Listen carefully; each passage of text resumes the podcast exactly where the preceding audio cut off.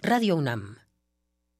Radio UNAM es un medio que promueve el diálogo, la diversidad y la libertad de expresión en un marco crítico y respetuoso. Los comentarios expresados a lo largo de su programación reflejan la opinión de quien los emite, mas no de la radiodifusora. Por siglos nos hemos hecho escuchar. Nacimos como parte de esa inmensa mayoría.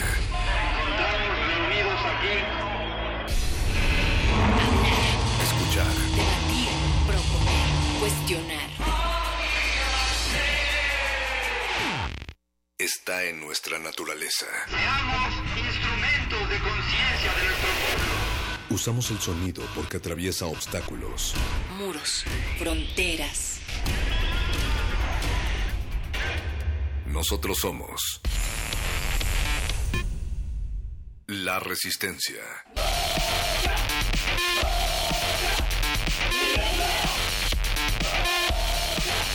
Resistencia modulada.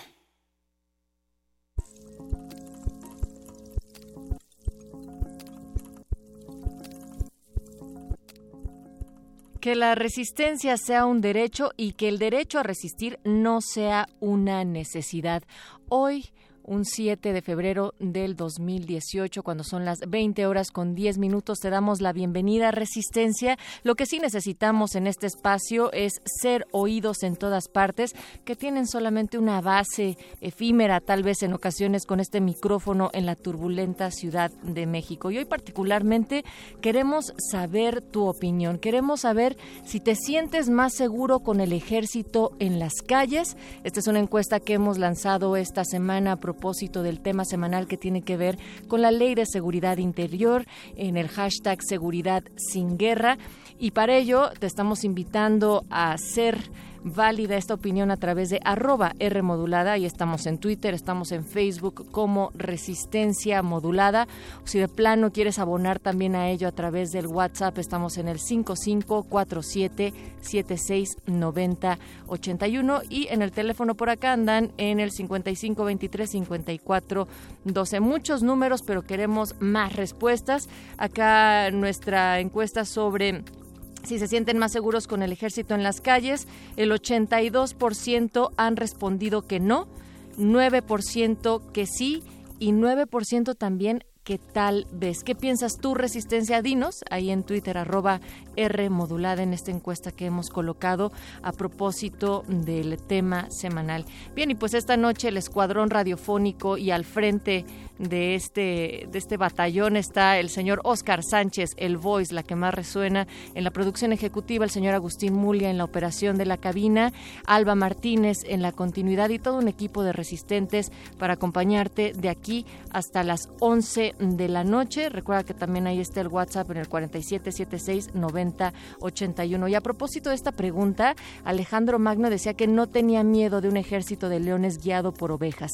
Tenía miedo de un ejército de ovejas guiado por un león. Y esta noche, en el menú semanal, tendremos que bueno, en el menú del día, los muerdelenguas llegan con todo un acervo literario donde las letras y la guerra han ido de la mano en la historia de la humanidad y parece que solo las letras y el pensamiento nos salvarán de aquellos que disparan antes de preguntar, así es que acompañen a muerdelenguas porque van a presentar el especial militarización letrada en unos momentos más. Y después le sigue eh, el modernísimo, la modernidad con acento cumbia y salvaje pop liderado por la señora Berenjena, donde hablarán sobre medios libres, una propuesta oficial de artículo 19 México y de Fundar México y también de la agenda legislativa en compañía de Mariana Niembro de Borde Político. Esos son los temas para el modernísimo. Y finalmente, Resistor, la sección de tecnología y ciencia de resistencia modulada, se preguntan hasta dónde nos están vigilando. ¿Tú qué dices? Bueno, antes también esa esa respuesta sobre si te sientes más seguro o no con los militares en la calle y posteriormente hasta dónde crees que nos están vigilando, en qué niveles. Venga, pues así arrancamos esta resistencia. Eh, y no podemos hacerlo, por supuesto, sin música, no es nuestra resistencia si no podemos bailar. Y lo vamos a hacer con These Boots Are Made for Walking de Pure Hell, esta banda de punk rock originaria de Filadelfia, que realmente también hacen cover de la misma que, de esta misma canción que había cantado previamente allá por el 66 Nancy Sinatra. Si lo quieren en una voz femenina, también búsquenla. Mientras tanto, esta rola del 74 con Pure Hell. Vámonos. These boots are made for walking.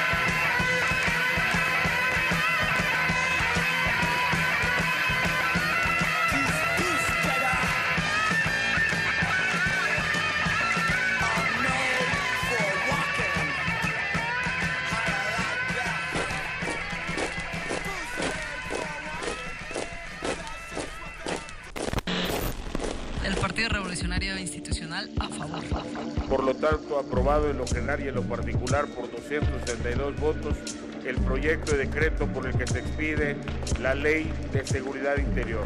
Pasa al Ejecutivo Federal para sus efectos constitucionales. a favor. Es una ley constitucional que cumple todos los requisitos, que no tiene violación a ningún derecho y que además no va a militarizar el país. Estamos haciendo necesita México.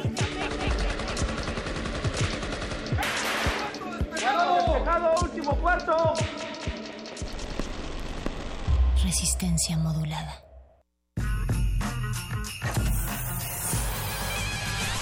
Lánguida la luna libra la lid lúbrica de libros. Maleable la mente, emula al mutante milenario.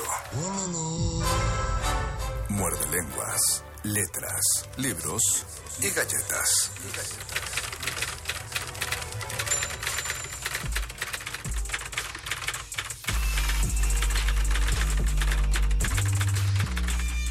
Muerde, muerde, muerde. Muerde lenguas. 8 de la noche con 18 minutos a 40 segundos de que sean 19 minutos. Esto es el 7 de febrero y ya empezó su sección favorita de letras, libros, galletas y hasta balas en esta ocasión porque vamos a hablar de las letras y la guerra. Pero cuando llegue nuestro turno, Luis Flores del Mal.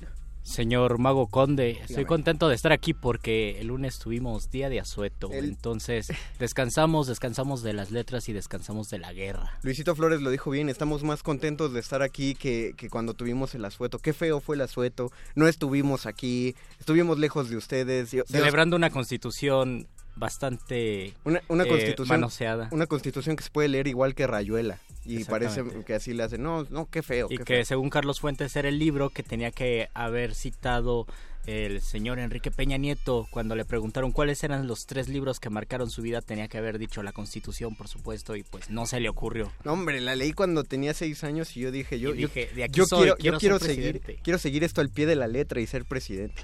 Pero bueno es evidente que no lo hizo por pues por más de una razón no porque ya sabemos qué pasó todo el mundo sabe cómo acabó esa historia y cómo va a acabar Esperemos que vaya a acabar y que no que vaya a continuar, pero no es momento de seguir hablando de eso porque el lunes les quedamos a deber algo, como no estuvimos aquí para nuestra gustadísima sección donde tenemos invitados de lujo todos los lunes, pues la pasamos a este miércoles. Así que si ustedes se perdieron su entrevista, su programa de mano, pues aquí está. Aquí va a estar de nuevo, ya llegó la limusina, es una limusina, esta no es chiquita, no es, no es como la vez que vinieron los clowns, esta es una limusina muy delgada, viene muy rápido, eh, lo hace eh, todo de manera muy ráfaga, eh, es más, la alfombra roja es delgadita, la alfombra roja que va desde la calle de Adolfo Prieto hasta aquí arriba de la cabina, y ustedes se enterarán por qué cuando escuchen que en este programa de radio hay un... Programa de mano. Los mejores asientos se agotan y las luces están por apagarse. Esto no es un programa de radio, es un programa de mano.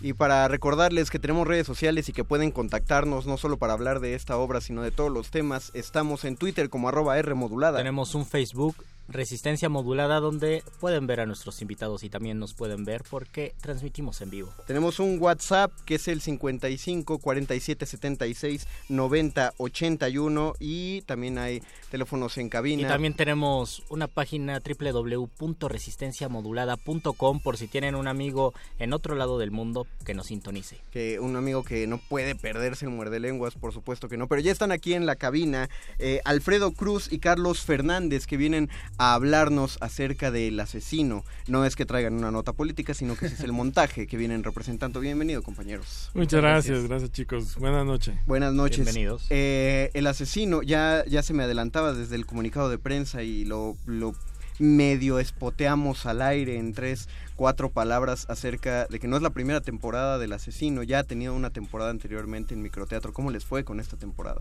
Exacto, en microteatro cada mes, mes y medio más o menos se va cambiando la temporada. Ha habido ya por deseo, por terror, por miedo, en fin. La, pasada fue por magia, ¿no? Exacto, por magia, antes de por magia estuvo por no y así. Eh, y nosotros estuvimos en la temporada por deseo y justo en esa temporada ganamos, eh, fuimos afortunados al ganar cuatro premios mejor obra, mejor texto y mejor actor. En dos ocasiones mejor actor. En dos, dos, ocasiones mejor actor, correcto, porque uno de los papeles eh, tenemos un, alternante y bueno, se llevó el premio exactamente. Eh, cuéntenos, ¿de qué, ¿de qué trata El Asesino?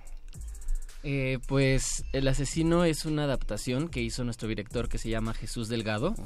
Es una adaptación del cuento que lleva el mismo nombre de una cineasta que se llama Paula Markovich ella fue autora del guion de temporada de Patos. Ah. Eh, entonces, bueno, eh, rápidamente la situación, eh, llega un padre que es Carlos Fernández. Servidor. Con su hijo, en este caso soy yo, Alfredo Beldañez o, Andrés Torres Orozco, que con él alterno. Llega el padre y el hijo a casa de Diego. Y entonces tienen que descubrir ahí quién fue el asesino de la mujer de Diego. Se desata ahí una situación muy tensa. Y pues, bueno, esa es la situación general. No les, quiero contar más para que la vayan a ver. No vamos a spoilear eh, más. Eh, a mí me sigue llamando la atención cómo los montajes de microteatro se siguen aventurando a hacer thrillers o, cosas que en cuanto te cuentan la anécdota de inmediato dices, esto es mucha tensión, esto, esto se nota que es de trama y cómo lo hacen en 15 minutos, son 15 minutos de... Exacto, e, es, increíble y la verdad es que, bueno, ese es el logro del director. En realidad este montaje ha tenido tanto éxito porque está dirigido de una manera muy cinematográfica. Todo está contenido no sabes quién va a brincar, no sabes, porque, eh, vaya, como comentó Alfredo, eh, Diego pierde a su esposa y, la pierde en un accidente. Ajá. ¿sí? Uno, de, uno de los dos que está visitando a Diego fue el causante de este accidente. y, y la situación se vuelve increíblemente tensa, y, pero es justo por eso, porque todo está contenido. ¿No? Eh, en- en nuestras emociones, no, no sabemos, eh, hay mucho deseo de venganza, de pedir perdón, de expiar culpas, de todo, ¿no? Pero todo está contenido. Y hay, ajá. Ah, no, adelante. Hay, hay una recepción distinta por el hecho de que sea microteatro y todo va a ocurrir en 15 minutos. ¿Cómo, cómo se siente el público? Pues yo creo que, que sí, evidentemente es totalmente distinto. Eh, aquí tenemos al público a menos, a veces a menos de un metro de distancia. Ujú. Y el público puede ver todos los detalles y te ve de cerca y, y entonces creo que eso hace que, que la atención sea aún mayor y nosotros podemos sentir al público también de cómo nos van siguiendo y podemos ir sintiendo si, si nos están escuchando, eh, también sus reacciones, porque de repente sueltan un suspiro o sueltan un gritito y, y eso también a ti te pues te estimula más teniendo al público tan cerca y no en un teatro grande que lo tienes como a tres metros de distancia. Es ¿Qué es, muy lo, distinto. qué es lo- qué es lo que se hablaba de la transformación de la actuación en teatro, pues nada más en 50 años, ¿no? Bueno, ya 70, 2018 se me olvida. Eh, que antes decían que a la actuación de teatro, a diferencia de la de cine, era que no podías hacer gestos sutiles como una mirada o un movimiento de ceja, porque en un teatro de 300 personas, eh, 250 se iban a perder de, de un guiño, ¿no? Un levantamiento de ceja. Pero aquí estamos hablando de un espacio muy contenido. Caben 15 espectadores, ¿no? De- en cada Exacto. una de las funciones. Es correcto, caben 15 espectadores, la función se da este, una sola persona o las 15. Y claro, el espacio es muy reducido y aquí en lo particular se hizo de una manera boy- boyerista. La- y los espectadores están viendo a través de una ventana todo lo que está Ah, oh. sucediendo. Oh. Eso lo hace mucho más interesante. Como, como ver una caja mágica o Exacto. una maqueta teatral. Es correcto, es correcto. ¿Cuánto tiempo llevan trabajando el asesino ya? Eh, in- contando desde la desde el inicio de la primera temporada, o bueno, desde que se preparó la primera temporada. Eh, pues ya llevamos más de medio año. La temporada pasada fue por ahí de junio, julio. Sí, junio, julio. Y, y, este, y ya ahora retomamos en esta nueva temporada. Y la obra ha cambiado mucho, sigue siendo la misma obra, pero evidentemente tener otra temporada implica volver a trabajar la obra claro. y encontrar cosas nuevas, encontrar eh, distintos, distintas maneras de llegar al público y que no se repita exactamente igual, sino que se mantenga viva, viva la obra de teatro. O sea, tienen una retroalimentación al final de cada función o de cada día porque se dan varias funciones en un día.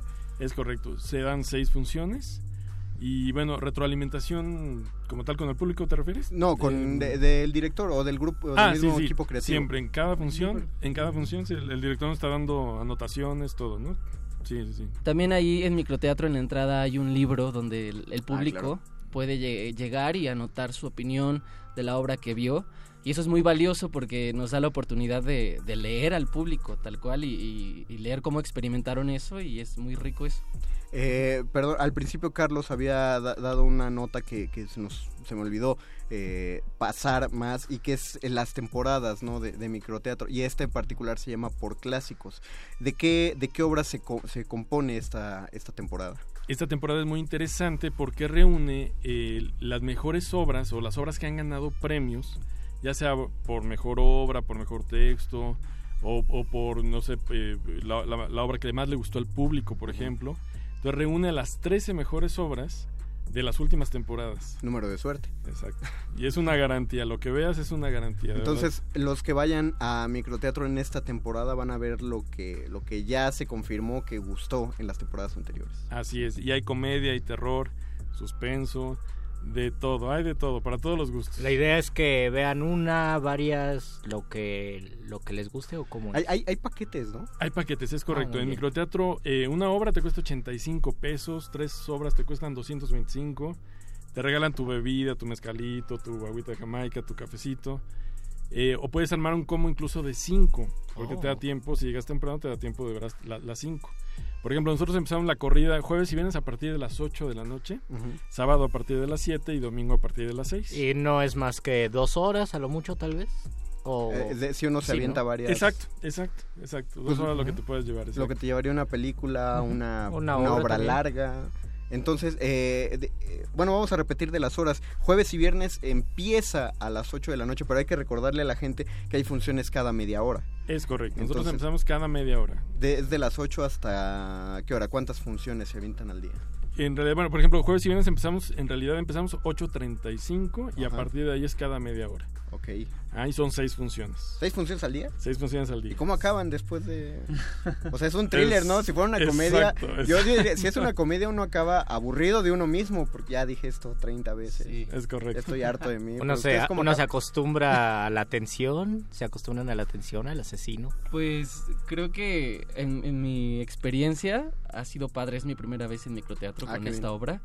Y bueno, creo que fui muy afortunado de caer con este equipo, pero creo que lo padre de microteatro para alguien, eh, para un actor, es, es la repetición y el chance que tienes que hacer la misma obra el mismo día seis veces. Eso está padre porque te permite jugar en cada función y evidentemente si terminas destrozado cuando, cuando tienes suerte y das las seis funciones. Pero, pero creo que es un gran entrenamiento y, y- y he visto que a, a mis compañeros y al público les, les ha gustado mucho microteatro. Luego, como lo son los actores que acaban una función. ¿Y cómo te sientes? Nah, pues mal, no me gustó la función. Estuvo padre. Ahí tienes media hora para corregirlo a la siguiente. Sí. ¿no? Y aquí es increíble porque está tan cerca el público que o pasa la situación o no pasa, ¿no? Todo es una cuestión energética. No es hay de otra. No hay de otra. Eh, el, el- cómo lo recibe el público. Es un intercambio de energía, ¿me entiendes? Y claro, acabamos agotados, pero contentos, que es lo más importante. Esta temporada comenzó el 18 de enero. ¿Es correcto? Sí, y va a durar hasta el 18 de febrero. Así es. Entonces todavía tenemos dos fines de semana más, que son, si estamos echando a seis funciones al día, son cuatro días, eh, 48 funciones todavía le quedan. Ahí está, no estamos tarde. No hay eh, pretexto. No hay pretexto. Hay no hay pretexto. No digan, no digan que, no se esperen hasta el final de temporada, tampoco apliquen esa. eh, todavía hay ocho días en los que pueden ir. Vamos a dar eh, ahora sí coordenadas. Entonces es todos los jueves, viernes, sábados y domingos eh, hasta el 18 de febrero. Jueves y viernes a, a partir, bueno, estos ciclos empiezan a partir de las 8 de la noche, sábados de las 7 de la noche y domingos de las 6 de la tarde noche. ¿En, en dónde se presenta microteatro El Asesino? Muy bien, está ubicado en la calle de Roble, número 3, casi esquina Insurgentes Norte, es la colonia de Santa María la Ribera, enfrente del Metro Buenavista, enfrente del Metrobús Buenavista, De no la- hay pierde. de- cerquita de la biblioteca Exacto, de la exacto, Vasconcelos. a- exacto, a un paso de la Vasconcelos, es correcto. De hecho sí tiene un, una especie de, eh, pues que no es un espectacular, pero sí es un cartelote que anuncia que está microteatro, ¿no? Ahí- Sí, sí, exacto, en, en la esquina de la calle lo ves, exacto, es correcto. Bueno, entonces pues ustedes láncense, ya les dijimos, quedan un chorro de funciones, pero son dos semanitas, no se confíen. Vayan, armen su combo, llévense a alguien, este... Les da tiempo de pasear por Santa María. ¿no? Les da tiempo de pasear por el bellísimo barrio de Santa María la Ribera. Ese kiosco, bellísimo. Los que están morisco. los que, los que están trabajando en su tesis ahí en la Vasconcelos, pues relájense un rato, salgan y váyanse. Relájense para ir a tensarse a microteatro. Y luego ya se relajan de nuevo en, en su tesis. De, ay, ay, bueno, mi, mi tesis podría ser peor, podría estar muerto. y no. Sí. Sobre todo a los espectadores que busquen algo diferente, ¿no? Estamos muy acostumbrados al cine o al teatro de, Claro. de gran formato, esto es algo diferente. Créanme Porque que... es, es la apuesta de microteatro, ¿no? Aparte, eh, les digo, lo, lo, lo mejor son los combos, porque así uno ve un chorro de historias en el mismo tiempo que verías una. Y pues si ya nos confirmaron que en 15 minutos sí te metes muy bien en, en una trama, pues... En una ficción. sí. Eh, ¿Algo más que quieran comentarle al público? Eh, sur- las redes sociales de la compañía, Eh, Estamos como arroba el asesino MT en. Facebook y en Twitter. ¿ok? Y por aquí está, perdón, la de microteatro. Ah, claro, Por que es favor. en Facebook Microteatro México, en Twitter Microteatro Mex, bueno, arroba Microteatro Mex, y también pueden buscarlos en Instagram, Microteatro Mex, de hecho yo los sigo y está padre porque ahí están todos los cartelitos, son fotos de las funciones. Eh, dense una vuelta, si no conocen el proyecto de Microteatro, pues aviéntense. Eh, algo con lo que quieran dejar a los muerdescuchas, a la audiencia. Por favor, permítanos contarles esta historia y déjenos emocionarlos con ella.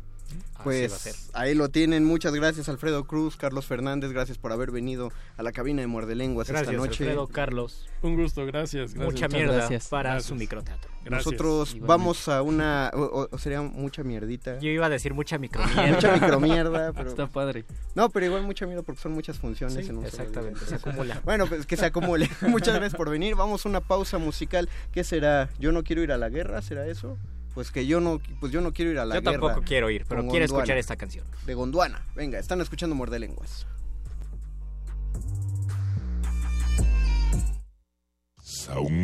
Muerde lenguas. Muerde lenguas. Yo no quiero ir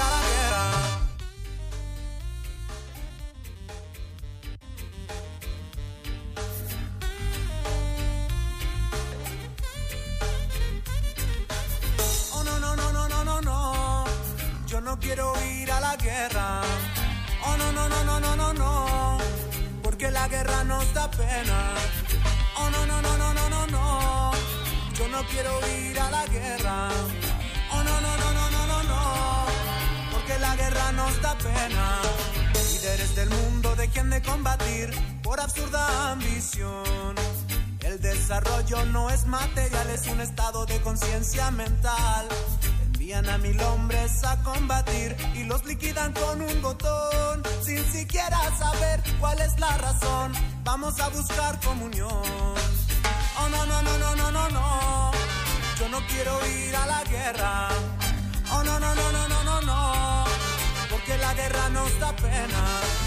Oh no no no no no no no. Yo no quiero ir a la guerra. Oh no no no no no no. Nos da pena. Millones invertidos en máquinas de matar no encuentran la paz ni la encontrarán. Ríos de sangre y de frustración corren por la historia de Babilón. Pueblos hermanos que luchan entre sí, matándose en nombre de su Dios. Olvidan y olvidan la divina unión, prefiriendo la segregación. Yo sé que esto va a cambiar, yo sé que se iluminará. Sé que lo comprenderás cuando abras tu mente dejes entrar la verdad.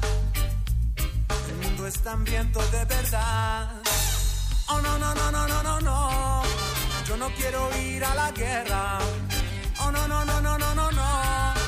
Porque la guerra nos da pena, no. Oh no, no, no, no, no, no, no. Yo no quiero ir a la guerra. Oh no, no, no, no, no, no, no. Porque la guerra nos da pena.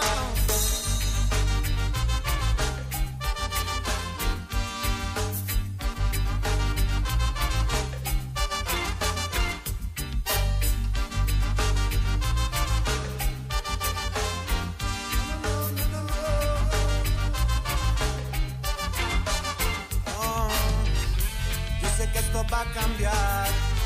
Yo sé que se iluminará. Yo sé que lo comprenderás cuando abras tu mente y dejes entrar la verdad.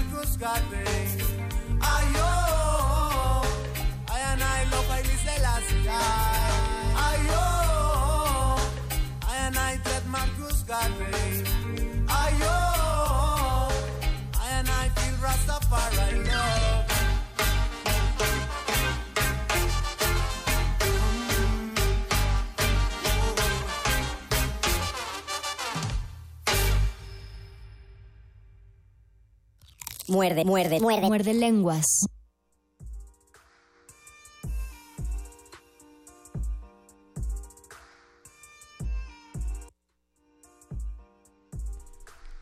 Tenemos ya varios comentarios en nuestro Facebook Live. Estamos en Facebook como Resistencia Modulada. O mándenos un tweet a arroba R modulada. Hablamos de letras, libros, galletas y guerra. Galletas y animalitos que van a la guerra. O que no van a la guerra. o que no van a la guerra, no quieren. Ya, como ya nos escribió en Twitter MHC, dice ya escuchándolos desde la tres veces heroica colonia Pedregal de Santo Domingo. Oh, saludos al Pedregal de Santo Domingo. Saludos al Pedregal de Santo Domingo. En Facebook nos dice Carmen Jones, hagan un especial de libros que hablen de dictaduras en América Latina. Ese es un gran tema y hasta se podría tocar en este mismo, ¿no? Pero incluso, no, yo creo que sí habría que hacerlo después porque Carmen Jones nos, nos confiesa que lo dice para que la invitemos a platicar. Ah, estaría genial. Carmen Jones está iniciando, ya está dando por inaugurada la iniciativa de Muerde Lenguas por un día donde queremos invitarlos a ustedes a que vengan a la cabina, no como invitados, no como eh, para que den una entrevista, sino para que sean locutores de parte del Jones, programa. Nos encantaría tenerte aquí para hablar de libros sobre dictaduras. Yo creo que cada,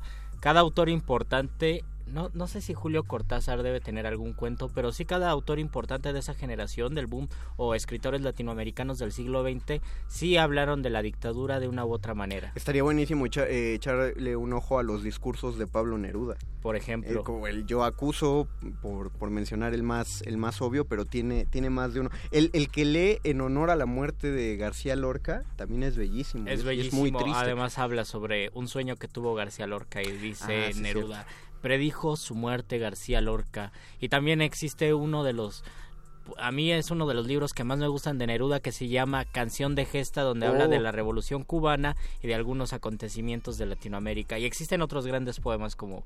Eh, hay uno de Efraín Huerta que se llama Perros mil veces perros, que habla sobre una invasión norteamericana a Guatemala. Entonces hay mucho, tanto en poesía como en narrativa y seguramente en teatro también. Daniel Leonardo Fernández, el buen maestro, yo creo que habla de Luis Flores. Renato Rodríguez, buenas noches. Ahora descubrí, ah, perdón, eh, ya lo, esto lo contestamos en, ya en, Facebook, pero muchos saludos, qué bueno que, te diste cuenta, Renato Rodríguez. Eh, saludos a Elena Ciro también, eh, y Dego Redfield nos manda saludos. como, como el tiempo, como la noche es breve y somos hombres, digo, la noche es larga, pero nosotros somos hombres y, duramos, poco. Vamos a aventarnos directamente a pues recomendaciones que tengan que ver con letras y milicia. Letras y guerra militares. Lo primero que se me viene a la mente es un poema que me hizo llorar una vez que lo leí, que fue Las, las nanas de la cebolla de Miguel Hernández, algunos de ustedes los han, lo han de conocer y además se hizo famoso hace unos 40 o 50 años por la musicalización de Joan Manuel Serrat. Es un es un poema de amor y un poema de amor para el hijo de Miguel Hernández. Lo importante de este poema y parte de la obra de Miguel Hernández es que Miguel Hernández lo escribe en la cárcel pocos días antes de morir. La mm. esposa de Miguel Hernández le dice, tu hijo tenía un hijo bebé recién nacido casi dice no un poco ya más grande y le dice tu hijo solamente come pan y cebolla y él escribe una canción de cuna que se llama Las nanas de la cebolla, donde habla que a pesar de la guerra y de las adversidades su hijo debe reír y a pesar de que el poeta está triste dice triste llevo la boca, ríete siempre, siempre en la cuna defendiendo la risa pluma por pluma. Esa es la primera recomendación. Changos. ¿La, repite, ¿Puedes repetir el nombre del poema? Se llama Las nanas de la cebolla de Miguel Hernández. Pero hay muchas canciones del esposo soldado. Todo el libro que se llama Vientos del Pueblo es grandioso porque habla de la guerra civil española y en poesía y uno de los mejores poetas, Miguel Hernández. Yo la primer obra que, de guerra que me salta a la cabeza en el momento que hablamos de letras y militarización es Todos eran mis hijos de Arthur Miller, porque es la clase de historias que tratan la guerra. Todos sabemos que la guerra es un fenómeno, un fenómeno que afecta en eh, todo lo que se puede involucrar en transforma, una sociedad. me parece. Sí, no, no, no tiene que ver solo con la gente que está en el frente de batalla, que, que podríamos decir que se lleva como la peor parte. También afecta a la gente que se queda en cada lugar. Y en todos eran mis hijos. Habla, eh, es una obra de teatro, Arthur Miller. Habla acerca de un hombre que fabrica eh, piezas para aviones Y bueno, esta ya, ya hice historia posterior, uno de sus hijos fue a la guerra, eh, pero el hijo no regresa, ya lo dan por, por muerto, la madre no quiere perder la esperanza, cree que sigue por ahí vivo, pero el hijo pasan años y no regresa y lo que pasa es que él hubo un lote de piezas para avión que envió defectuoso. Él sabe que estaban fabricados con materiales baratos y pues eso causó que algunos aviones funcionaran mal. La culpa no lo deja en paz eh, piensa, eh, todo el tiempo piensa que probablemente su hijo pudo haber muerto por uno de los aviones que él mismo hizo que salieran defectuosos y por eso se llama que todos eran, todos eran mis hijos porque piensa que finalmente Oh. más de un soldado pudo haber muerto por, por su negligencia. un maravilloso proceso de arrepentimiento a través de identificarse y de empatizar. Sí, si ustedes quieren entender la culpa, ¿no? Eh, o, o sea, entender cómo funciona la culpa en ustedes mismos, cómo, cómo nos descubrimos a través del teatro, las obras de Arthur Miller eh, y de Tennessee Williams también explican muy bien el daño que a uno le hace la culpa. Y bueno, en, en este caso, pues cómo uno debe hacer frente a la responsabilidad de las Qué cosas que difícil en la primera mitad del siglo XX haber sido escritor en Europa, por ejemplo en Alemania, Inglaterra, Francia o en España durante la guerra civil, donde te iba a tocar la guerra tarde o temprano y eso tendría que filtrarse en tu obra y en tu pensamiento, en tu estética y en la manera en que veías a las personas. Pues eh, es de mucho tiempo. yo yo eh, pensé que la guerra había acompañado a las letras desde los albores de las letras de hace 25 siglos. Sí. Porque muchos de los, no voy a atreverme a decir todos, pero muchos de los grandes dramaturgos clásicos griegos fueron soldados en su momento. Eh, bueno, porque en, en Grecia todos pasaban por un servicio Y militar. ese, y ese proceso continuó hasta eh, los siglos de oro, donde los escritores también, donde también los escritores, como dice el Voice, pasaban por las armas. Garcilaso murió de una pedrada en la oreja porque era soldado de Carlos V. Bueno, el, el- lo más evidente, a, a Cervantes se le, se le paralizó la mano en la batalla de Lepanto. Y no, recu- no sé si fue en esa batalla eh, o, o en alguna otra, que fue cuando lo tomaron prisionero y lo llevaron a A Argel, que es donde di- cuentan las malas lenguas, repetimos el chisme, el lavadero muerde lenguoso, que Cervantes sobrevivió solamente porque se cuenta que era muy guapo y el, el jeque, uno de, uno de los jeques de los argelinos... Cuando eres guapo y sobrevives. Exactamente, pues dijo, ah, mira qué españolito tan guapo, pues lo voy a hacer mi esclavo. Y, y, pues parece ser que Miguel de Cervantes tuvo que dar la puerta falsa para sobrevivir. Oh, no, no quiero saber, no Pues, quiero cuentan pensar. las malas lenguas. La cosa es que eh, no, nosotros no podemos saber cómo era Cervantes porque deben ustedes saber que el retrato que todos conocemos como el retrato ¿Es de posterior? Cervantes eh, es posterior y está hecho solo basándose en un texto que él mismo escribió, que es una descripción de sí mismo. Oh. Entonces el retrato, eh, nosotros vemos a Cervantes a través de un pintor que, le- que lo leyó a través de los ojos del mismo Cervantes. Imagínate que Cervantes, voy a decir una barbaridad. A ver. Que Cervantes tuviera la cara de Maluma y nosotros no lo vamos a saber nunca. No es una barbaridad, Luisito, es... eh, yo, yo ¿Es solo- una probabilidad? No, no, yo, yo no lo pondría por probabilidad solamente por el hecho de que Maluma tiene más rasgos de argelino. Ándale. Yo creería Sí, más sí, que sí. el jeque se parecía a Maluma y pues no sé a quién Cervantes. Esto también es literatura, gente. Y es, y Yo tengo, yo tengo dos serio. recomendaciones, además. Una de uno de los grandes poetas nicaragüenses. Hay tres grandes poetas nicaragüenses. Hay más. Pero pienso entre Rubén Darío, Ernesto Cardenal y otro que es como de 1894-1895 que se llama Salomón de la Selva. Salomón de la Selva tiene un libro muy importante titulado el soldado desconocido y habla de cuando él tuvo la experiencia de formar parte de los del ejército inglés eh, durante la Primera Guerra Mundial. No sabemos qué hacía un centroamericano eh, poeta en la Primera Guerra Mundial en el frente del, del ejército inglés, pero él escribió poemas que habla sobre, sobre la guerra y sobre su condición eh, de soldado desconocido. Y el otro es un poema de Simborska que me voy a permitir leerlo, que se llama Vietnam y habla de la guerra. Dice, Mujer, ¿cómo te llamas? No sé. ¿Cuándo naciste? ¿De dónde eres? No sé. ¿Por qué cavaste esta madriguera? No sé. ¿Desde cuándo te escondes? No sé. ¿Por qué me mordiste el dedo cordial? No sé. ¿Sabes que no te vamos a hacer nada? No sé. ¿A favor de quién estás? No sé. Estamos en guerra. Tienes que elegir. No sé. ¿Existe todavía tu aldea? No sé. ¿estos son tus hijos? Sí. Oh. Denle un premio Nobel a esa señora, por favor. Dice, eh, Carmen Jones le emocionó mucho y dice, ah, Salomón, yeah. Siempre los escritores centroamericanos son los Es que Carmen es de filos y es de letras. Que venga, que venga. No, no es cierto, de estudios latinoamericanos. Digo, que venga, también Por son favor, letras. Es filosofía y letras. eh. Filosofamos o letramos. Eh, este, otra, otra obra de teatro, Ma- Madre Coraje. ¿De quién? Se me acaba de ir el nombre inmediatamente, lo voy a encontrar eh, ahorita mismo. Pero, Pero, mientras dinos, ¿de qué va? no, es que, es que aparte es, eh, eh, es muy vergonzoso para mí olvidar. Ah, Bertolt Brecht, claro. Ah, me- Eh, Bertolt Brecht, eh, que es eh, el, el ejemplo de cómo se hacen bien las obras que podríamos llamar panfletarias, sin que queden como horribles panfletos que te demuestran, que te ex- explican cómo debes vivir. O, o como todas estas obras que vimos en la secundaria de no uses drogas porque vas a matar a tu mamá y cosas así. No, este, este es un- estos son buenos, sí podemos llamar panfletos. eh, eh, tienen propuestas escénicas muy, muy particulares. Por algo Brecht se, se destacó de entre los dramaturgos porque no solo, no solo proponía historias, sino que proponía el modo de representarlas. Y bueno, en Madre Coraje es justamente el ejemplo de una guerra interna, una guerra civil, una guerra revolucionaria que en muchos casos se vuelve pues necesaria, pero Madre Coraje. Hubiéramos, hubiéramos podido tocar ese tema con, con mayor profundidad. Eduardo Nájera. Saludos, el- Lalo. El cuarto Beatle de este cuarteto, el quinto Beatle de este cuarteto de tres, nos dice eh, libros. Yo creo que pide libros de guerra o libros que apoyen la guerra. Apoya el comentario de Carmen Jones. Él también quiere hablar acerca de libros que, libros, toquen las dictaduras eh, latinoamericanas. Pero recomendar libros que, eh, que apoyen, no sé, solo nos dijo libros que apoyen la guerra. Pues El arte de la guerra, de Sun Tzu.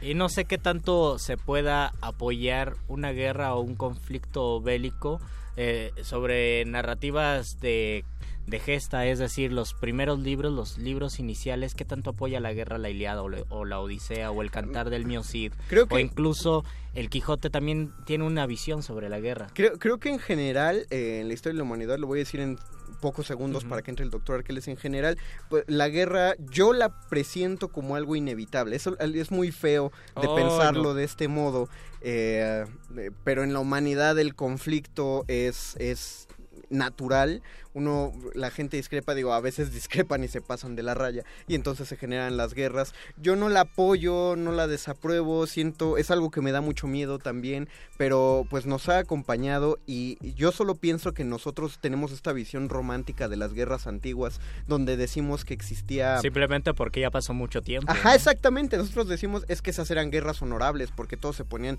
unos de un lado, otros del otro, se echaban a correr y se mataban. Y entre cuando ellos. uno conoce la historia de Alejandro Magno, uno queda sorprendido y dices, claro que sí, la guerra. Sí, pero y, y uno le hace un su y dice, ah, qué padre es la guerra. Exactamente, pero yo salgo a la calle y escucho cohetes y me asusta. Ahora imagínate un bombardeo, No, yo es que- quedaría pues Exacto, habría, habría que pensar que, que nos gusta justo por la distancia, pero hay gente pues que ahí dejó la vida, en nombre de ideales que a veces los creían, a veces los creía su líder y ellos solamente fueron reclutados Hay una por foto que voy a compartir a- a- después aquí en las redes sociales de Resistencia Modulada de una niña, me parece que es de Vietnam o algún país del Oriente. Ah, que fue donde- quemada por... No, no, no. Ah. Una periodista le tomó una foto con una cámara grande y la niña creía que era un fusil y que ya la iban a matar porque estaba viviendo en ese en ese contexto Ah, y levantó las manos para rendirse. Le tomaron la foto y es una foto muy conmovedora porque la niña levanta las manos para rendirse y para decir no me maten.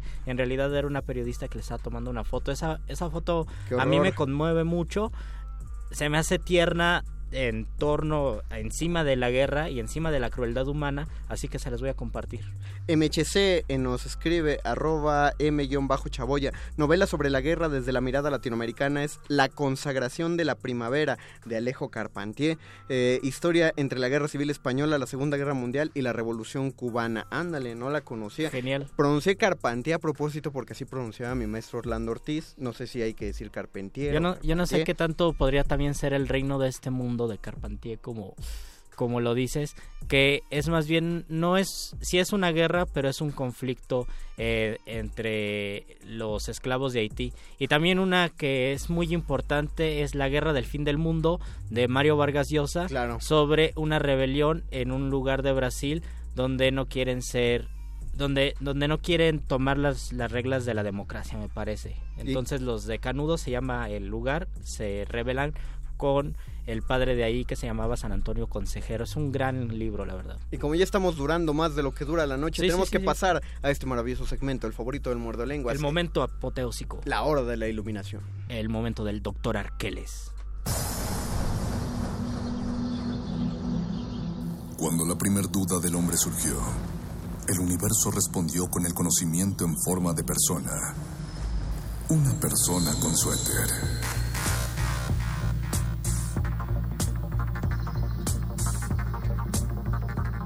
Es la hora de la iluminación con el doctor Arqueles.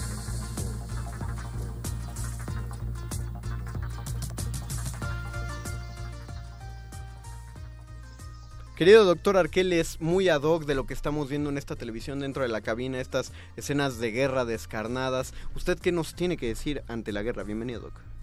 Quiero hablar en esta ocasión Mario, sobre un dios de la guerra que es poco conocido, pero que fue influencia, no, Huitzilopochtli no, Luis. Es más conocido Marte, no. Es romano, pero ah, tampoco es Marte. No, pues no, entonces ya no sé. ¿Otro dios romano de la guerra? Así ¿Quién es? Mitra. No, pues no. ¿Mitra? Sí. A ver, cuéntenos. Bueno, Mitra fue una deidad adoptada por los legionarios romanos eh, de hecho, se considera que es una de las primeras figuras a las cuales se les rinde culto de manera iniciática, es decir, solo un determinado grupo de personas le rendía culto, que eran precisamente los militares, y se conoce el origen de este personaje Mitra desde la religión persa, es decir, viaja a través del tiempo y el espacio para llegar al territorio romano y convertirse en una figura de gran importancia para las comunidades marciales de la Roma antigua. ¿Y por qué se decantaron por él en lugar de por Marte? ¿Hay una especie de golpe de estado espiritual? No, no necesariamente. En realidad ocurre que Mitra, eh, como figura mítica, al igual que muchos semidioses, eh, realiza ciertas actividades, ciertos trabajos y adquiere ciertas facultades. El dios Mitra es considerado una de las figuras eh, jueces, es también llamado el juez. De ahí la relación tan natural que existe con la figura o la cuestión militar, precisamente porque la justicia debe ser uno de los factores base para el desarrollo de las actividades marciales. entonces de ahí precisamente que Mitra se vuelve una figura que procura el orden más que la mera violencia, como es en el caso de el Marte romano. ¿El, orden para el combate, el orden para la guerra? El orden para la mente, ah, diría yo, Mario Conde. Recuerda, como te mencioné, eh, su origen es, o su relación eh, religiosa proviene de cultos iniciáticos o cultos esotéricos. Y precisamente el orden que los iniciados en este culto adquirían eh, respondía más a cuestiones mentales o psicológicas. Bueno, hay que recordar aparte que Roma, eh, algo de lo que propició su caída fue la profunda crisis de crisis religiosa que tuvo. Eh, ya descreían de sus propios dioses. Eh, digo, no digo que una sociedad necesite una religión para funcionar. Pero sí es un sistema de pensamiento que afecta en tus acciones. Y ya que lo mencionas, Mario, un famoso filólogo, filósofo, arqueólogo e historiador francés llamado Ernest Renan señaló tajantemente que si el mundo no se hubiese vuelto cristiano, se hubiese vuelto mitraico. Eh, oh. muchos, escolares alegan, justamente dentro de este contexto de la crisis religiosa de Roma, que el gran problema con el mitraísmo fue la exclusión al género femenino que produjo precisamente su origen de carácter esotérico iniciático. contrario al cristianismo, que lo que llamó la atención del cristianismo es que todos entraban ahí, principalmente los pobres y los esclavos. Es para todos, precisamente. Y eso fue lo que le dio mayor nivel de popularidad y lo volvió trending topic e hizo que el mitraísmo cayera por los suelos, derrotado. Doctor, ¿usted tiene una, una novela, un poema, algún... O alguna libro? película también. O una película. En definitiva, mi recomendación para nuestros mordescuchas es El arte de la guerra de Sun Tzu. ¿Por qué? Porque la perspectiva de este texto es bastante particular respecto a la relación entre un comandante militar y la figura de su enemigo y cómo es que debe manejarse esta cuestión. Ok, bien. Esa es mi recomendación. Algo más. ¿Tú quieres recomendar una película desde hace rato, Luisito? Ya que nos No, quedan no me dos acuerdo. Es que les quiero recomendar una película francesa donde sale la actriz de Amélie, no me acuerdo cómo se llama. la Audrey. Tautou. Ella, y creo que la película en español se llama, tiene un título muy cursi, creo que se llama Amor Eterno, y es una, una historia de amor en tiempos de la Primera Guerra Mundial, de la Segunda Guerra Mundial, donde se pierde el novio y es toda la búsqueda durante la película de ese novio, donde todos lo dan por muerto y ella insiste que no, por instintos amorosos. Yo voy a, yo quiero recomendar una canción. Ah, me, me gusta, me Quiero, gusta eso. si ustedes quieren sentir el- la potencia bélica, bueno, primero, si quieren sentirse poderosos por la mañana, pongan de, de des- música de despertador himnos soviéticos. es, no, es, es lo mejor para llenarse de energía. O, pero, pero en particular, busquen el himno del Imperio Otomano. Himno del Imperio Otomano. Es, es una pieza musical muy breve, eh, dos minutos y medio. Algunos han subido a YouTube versiones de unos cuatro minutitos y cacho. Eh, el himno del Imperio Otomano es de los más bélicos que existen. De hecho, es tan bélico que en ese, en ese himno John Williams se basó para extraer la marcha imperial, Oh. o sea, para, para darse una pista de cómo es, y si lo escuchan van a notar de inmediato de dónde viene eso. Si ustedes son fanáticos como, como su servidor de los juegos de mesa que tienen que ver con, con guerra y estrategia, eh, recomiendo mucho escuchar el, el him- el himno del Imperio Otomano. Es una cosa fascinante. De hecho, eh, sería bueno que va- vamos a planificar esa, ese muerde lenguas de, de, ¿De dictaduras? de dictaduras Sí, me parece bien, latinoamericanas. y- Me parece bien y además así los demás muerdescuchas quedan invitados a hacer muerde lenguas por un día. Sí, propongan, propongan temas eh, y, y, Algo pues, que les guste, que y les ustedes- apasione, que dominen. Y que ustedes sepan que pueden Sí. compartir la cabina con nosotros, compartiéndonos su conocimiento al respecto. Mientras tanto, pues nosotros tenemos que despedirnos. Se ha acabado el tiempo de nuestro programa. Agradecemos a don Agustín Muli en la operación técnica. Agradecemos a Oscar el Voice en los... En, en- se me fue. Producción. En la producción también. Pero, pero ya sabíamos de, de- de que era- Gracias, que era- Oscar. gracias Alba Martínez en continuidad. Eh, gracias doctor Arqueles. Y gracias Mario Conde también. Eh, agradecemos a todos también los que nos estuvieron viendo. Recuerden, no le cambien de su estación. Sigue el modernísimo. Después va a venir Resistor. Todavía quedan dos horotas de resistencia Así modulada. que quédense con nosotros. Gracias a todos. Se despiden de estos micrófonos. Luis Flores del Mal. El Mago Conde. Y el doctor Arqueles. Hace el Esto amor, fue no la guerra. Hagan amor, guerra. Los locutores del muerde lenguas se quieren deslocutor y muerde lenguarizar. El que los deslocutor y muerde lenguarice, buen deslocutor y muerde lenguarizador será.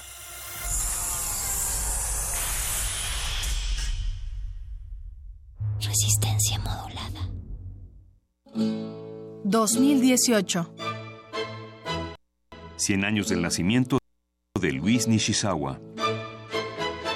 Fue parte de la escuela mexicana, expresionista. Tuvo lugar en la abstracción, además de destacado paisajista. Su obra en la paisajística es sobre todo la técnica, porque usaba una idea japonesa, se relacionó muchísimo con todas las técnicas japonesas, pero especialmente en los paisajes, que consistía en humedecer el papel y a la impronta hacer las montañas, ya luego un poco más eh, detallado hacia los ganados y determinado tipo de follaje, le interesaba mucho como a Velasco hacer esta cuestión de, lo- de el- eh, las cosas muy bucólicas. Juan Rafael Coronel Rivera, crítico e historiador del arte.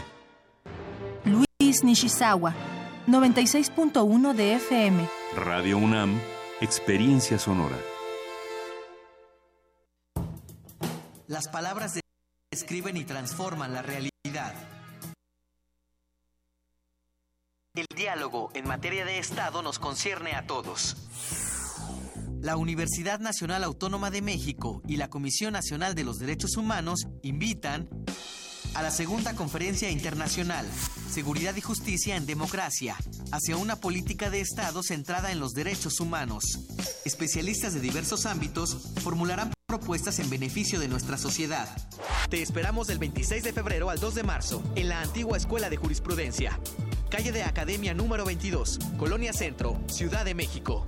Para más detalles visita el sitio web www.seguridadjusticiaydh.com. Hugo Eric Flores, presidente nacional del partido Encuentro Social. ¿Sabes por qué estamos del lado correcto de la historia? Porque la situación no da para más. Porque queremos ser parte de un cambio verdadero. Porque no tenemos hambre de poder, tenemos hambre de hacer. Porque reconociendo nuestras diferencias tenemos un mismo objetivo, transformar a México. Hagámoslo nosotros. Partido Encuentro Social. Mensaje dirigido a militantes y simpatizantes del Partido Encuentro Social. Durante años hemos trabajado en proteger el medio ambiente y el bienestar animal, pero entendimos que protegiendo solo el medio ambiente, la otra mitad era vulnerable porque muchas de nuestras necesidades básicas siguen sin ser atendidas. Por eso decidimos proteger también el otro medio ambiente, el de la seguridad, impulsando propuestas como la cadena perpetua, la educación a través del sistema de becas, la salud y la economía. Partido Verde, cuidemos juntos el ambiente entero de nuestro país. La anatomía de una enfermedad envuelta en misterio necesita estudiarse órgano por órgano. El camino del cangrejo, un desglose de todas las formas en las que el cáncer puede afectar al cuerpo humano. Escúchalo todos los lunes a las 16 horas. Retransmisión domingos 19 horas por el 96.1 de FM. Radio UNAM, Experiencia Sonora. Unidad sin confrontar. Los jóvenes de México estamos siempre al frente de los grandes cambios sociales. Somos los jóvenes del 68 y el despertar cultural. Somos los jóvenes del 85 que abrimos paso a la democracia. Y somos los jóvenes que en el 18 estamos combatiendo la corrupción. Caminando sin descanso para que los derechos se respeten, para que tengamos justicia, para construir la democracia. Dimos un paso y ya caminamos kilómetros. Empezamos unos cuantos y hoy somos millones, porque estamos al frente del cambio. PRD. Yo prometo, en mis primeros meses de gobierno, he recorrido pueblo por pueblo y casa por casa. primeros meses de gobierno, para jóvenes que no lo tienen. Es momento que los políticos guarden silencio. Y hablen los ciudadanos. Nuestras propuestas nacen al escucharte a ti. Con Nueva Alianza es de ciudadano a ciudadano. Publicidad dirigida a los militantes, simpatizantes e integrantes del Consejo Político Nacional del Partido Nueva Alianza. Tercera llamada. Comenzamos. El Festival Internacional de Teatro Universitario cumple 25 años de existencia. Acércate al FITU, un espacio donde miles de estudiantes del mundo hacen el teatro. China, Argentina, Canadá, Alemania, Colombia, Grecia y Estados Unidos son los países invitados. Funciones, talleres y conferencias del 9 al 18 de febrero en el Centro Cultural Universitario. Entrada libre. Invita Cultura UNAM. www.cultura.unam.mx. Bueno. Buen día, señor Luis. ¿Le gustaría cambiarse a nuestro banco? ¿Tienes miedo de apoyar aspirantes a candidaturas sin partido y que hagan mal uso de tus datos personales? En estos días, aspirantes a candidaturas sin partido y sus brigadas saldrán a las calles con una app a pedir tu apoyo. Tu credencial, tu foto y tu firma están seguras con esta app, ya que pasarán directamente a manos del órgano electoral correspondiente. Apoya seguro con la app. Para más información, visita www.ism.mx.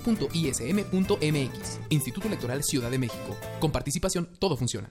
¿Deseas vender, arrendar, enajenar o proporcionar bienes o servicios a los partidos políticos o bien a las personas que participan por la elección de un cargo popular? Sabes que por ley debes inscribirte en el Registro Nacional de Proveedores que administra el Instituto Nacional Electoral y que si ya estás inscrito debes refrendar tu registro durante el mes de febrero. Con esta y otras medidas organizaremos las elecciones más grandes, fiscalizadas y transparentes de la historia. Para mayor información consulta INE.mx. Instituto Nacional Electoral, INE.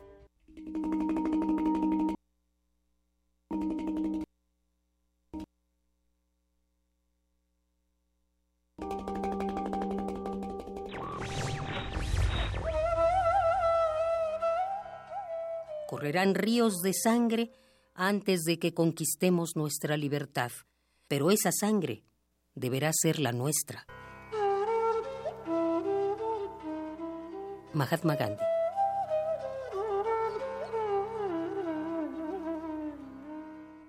Radio UNAM. Resistencia modulada. Aquí queremos un mundo en el que quepan todas las familias, voces, opiniones, mundos. Comunidades indígenas. Nos protegemos en muros de cristal para evitar la vigilancia.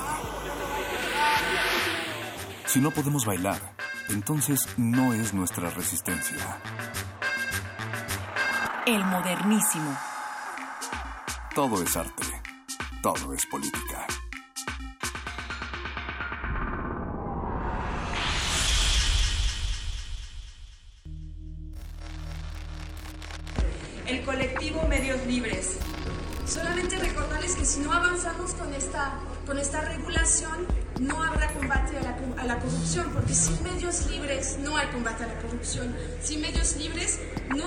Se, debilita la rendición de cuentas. Sin medios libres se garantiza, no se garantiza la equidad de la contienda electoral. Sin medios libres se vulneran los derechos humanos y no se escucha las voces de todas y todos. Sin medios libres. El modernísimo.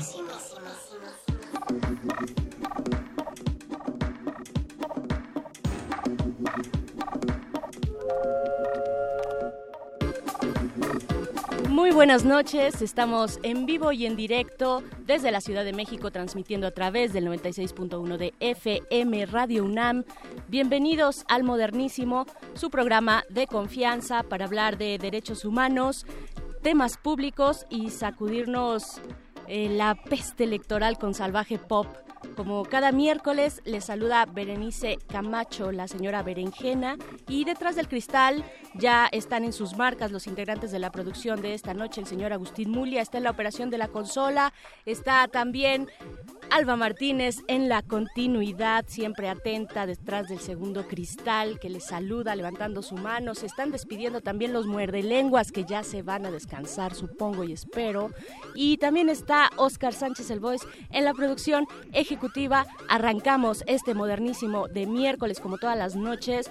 En esta ocasión, como ya lo escuchábamos al inicio, al arranque de este programa, eh, el colectivo, eh, esta mañana, el colectivo de medios libres, así se han llamado, un colectivo organizado y formado por más de 80 organizaciones, presentaron ante el Senado mexicano un decálogo para regular la publicidad oficial, porque contar lo bueno, contar lo bueno cuesta y cuesta mucho.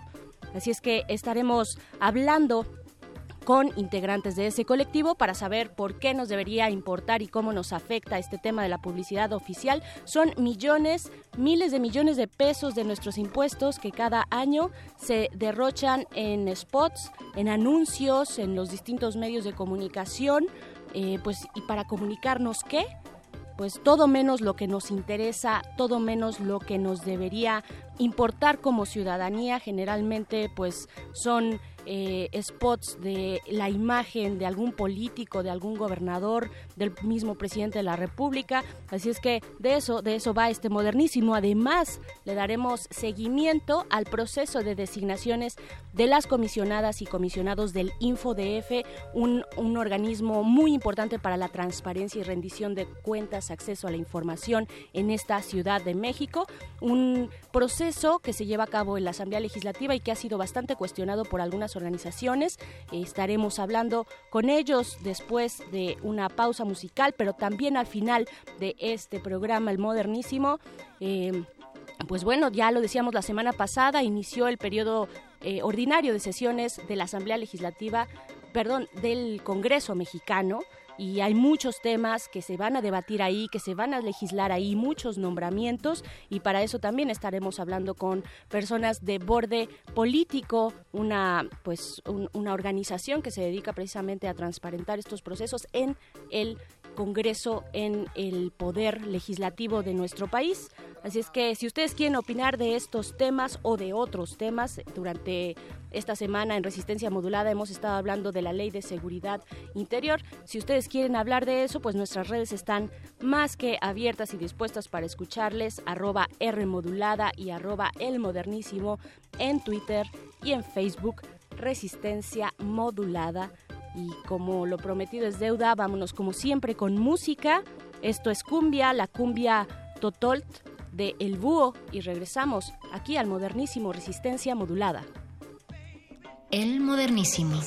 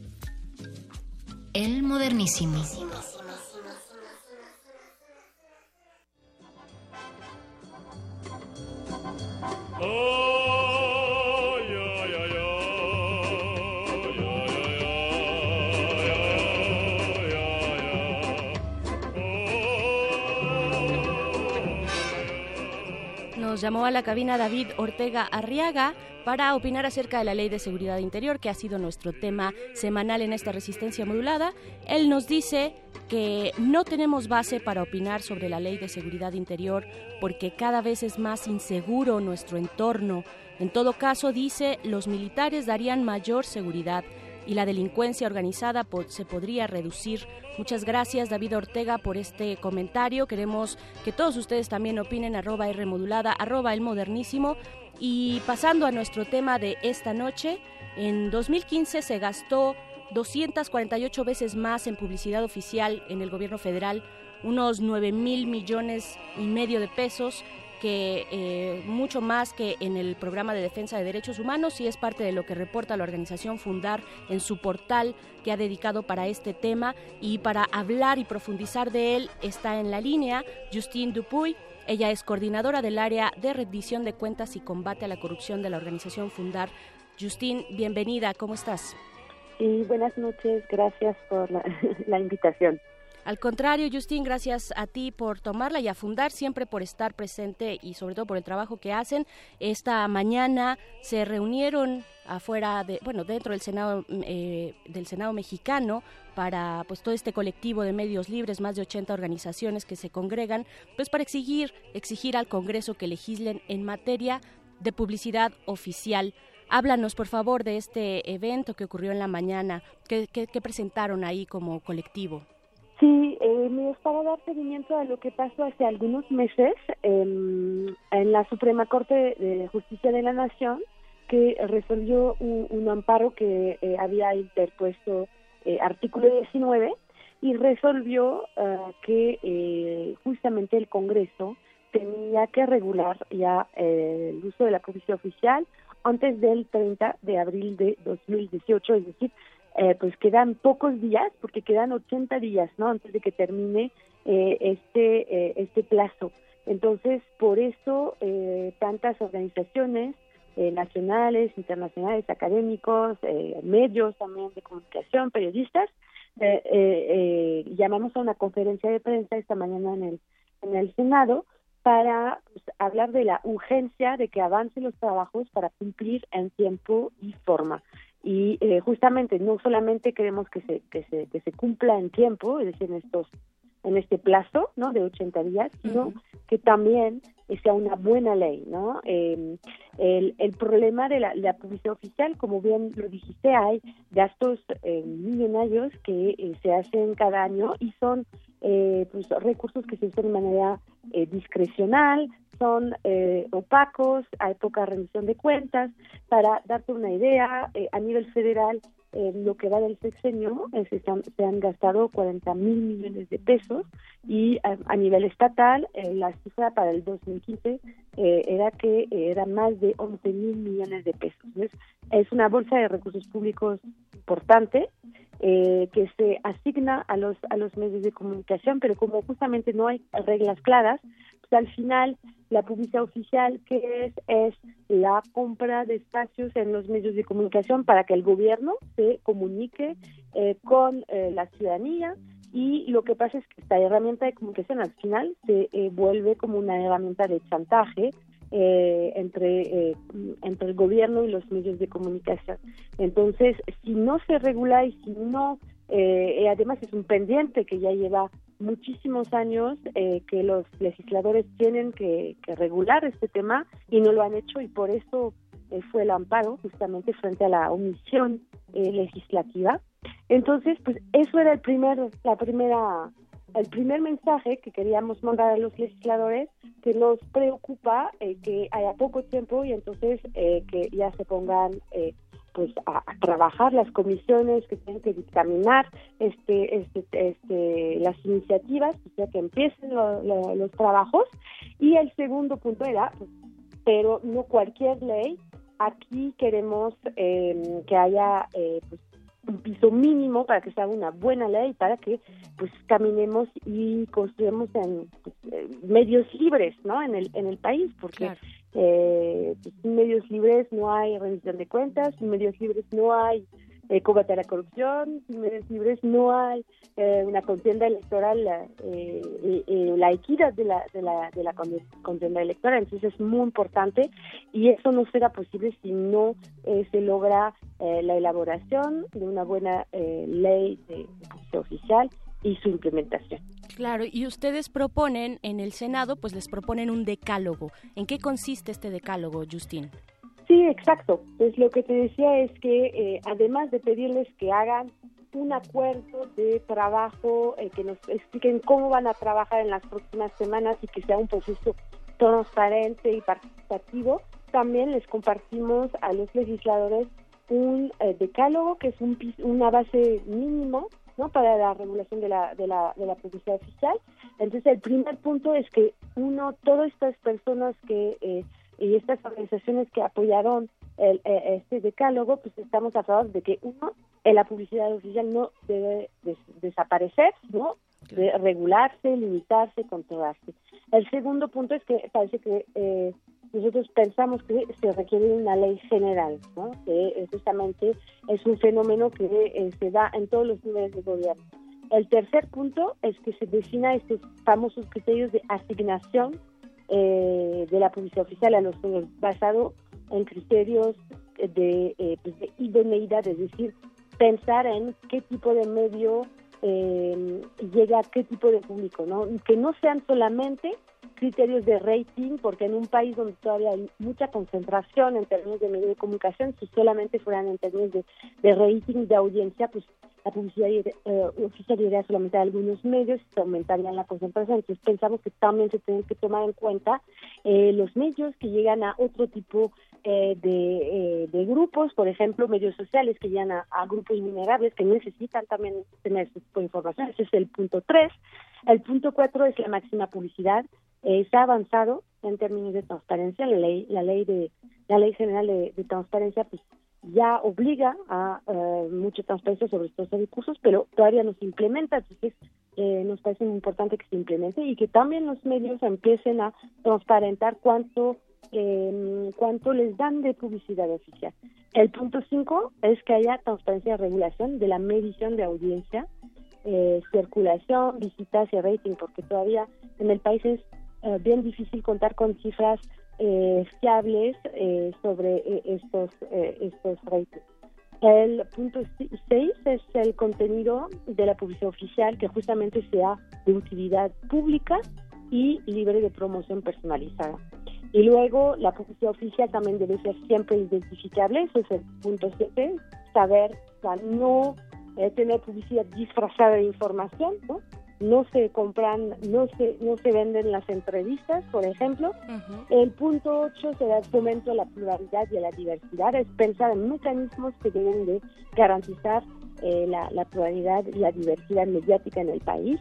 Y los dos últimos puntos son mecanismos de control eh, eficaces, justamente para eh, que haya una fiscalización de estos gastos y también un, eh, una fiscalización y, una, y sanciones, ¿no?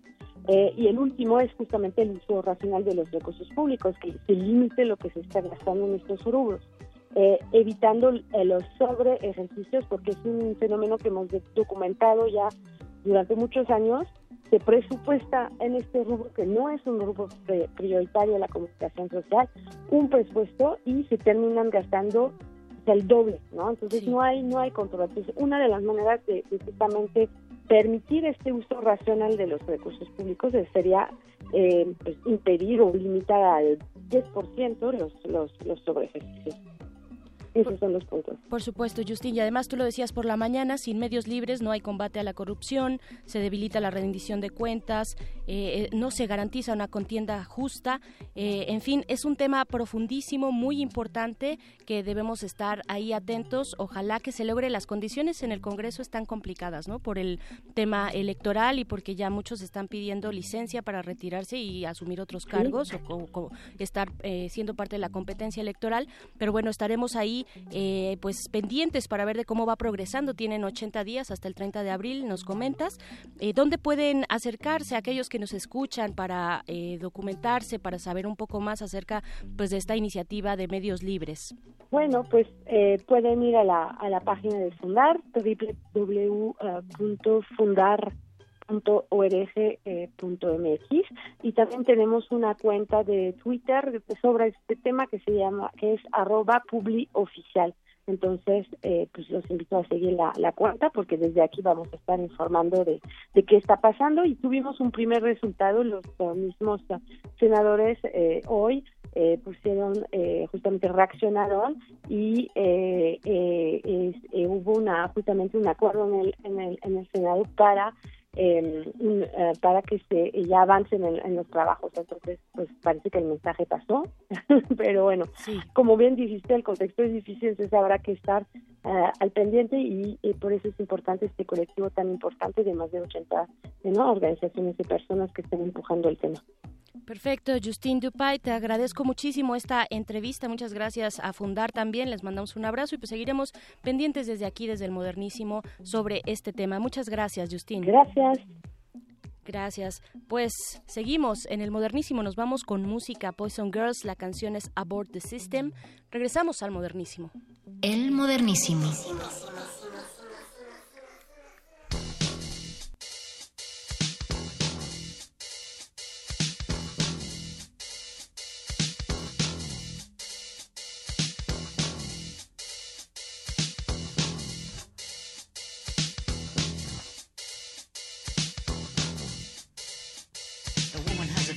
She must call her own. They treat her like a flower pot for a seed he has sown. The woman makes a baby, feeds him till he's grown. Those who feed on fresh young blood break his spirit down, fill his brains with poison, teach him left and right.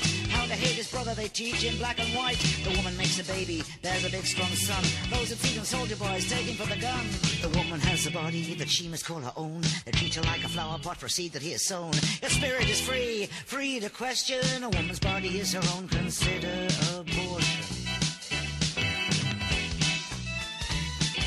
subjugate his senses, mystify his mind. He forgets where he came from. He's deaf and dumb and blind. They'll cage him in a factory, tie down his desire, milk his body of his strength to stoke another fire. Turn him loose in the bull ring to fight with tooth and claw. Kick his balls of punishment if he questions what it's for. Tell him he's got freedom as he struggles on the leash. Fill his mouth with violence. Tell him it's free speech. Woman has a body that she must call her own. Treat her like a flower pot for seed that he has sown. Your spirit is free to take or refuse. A woman's body is her own. A woman's right to power as he claws his way above over those who fall behind, over those who need his love, over those who feed his body, those who ease his pain, those who bear his children, and those who lose the game. He who was a baby, but now is big and grown, will crush his lover's body, tie her spirit down, cage her in the kitchen so he knows she'll be there when he comes home bruised and bleeding for her tender care. Woman has a body that she must call her own. They treat her like a flower pot for seed that he has sown. The spirit is free, choice is action. A woman's body is her own. Abortion is an option. A daughter strong and straight. Those who feed on fresh young blood can hardly bear to wait. They teach her she's a vessel for him to enter in. And those whose appetite she feeds tell her she's sin. They cripple her with corsets, things that make her weak. Crucify her instead, smear paint on her cheek. Turn her loose in the market to buy and be sold. She's an empty vessel for promises of gold. The woman has a body that she must call her own. They treat her like a flower pot for seed that he has sown. The spirit is free, choice is her action. A woman's body is her own. Abortion must be an option. Nursery where a baby will grow. Treat her like a flower pot for a seed has sown. Cage her in a doll's house, tie down her desire. Cheat her spirit of its strength, stoke another fire. If she talks of freedom, how it all began, those who know will tell her that she should have been a man. They deny her body, they deny her mind. She forgets where she came from, she's deaf and dumb and blind. A woman has a body that she must call her own, but they treat her like a flower pot for seed that he has sown. Your spirit is free, consider abortion. A woman's body is her own, abortion is an option. Protection, shelter from the cold, lust of a factory, promise of gold. She that makes a baby is a woman full grown. No priest take her mind, no man take control. Don't feed the factory, don't feed the gun. Don't feed the church, your baby's your own. Human spirit is free, choice is woman's fight. A woman's body is her own, abortion is her right. The woman has a body. El modernísimo.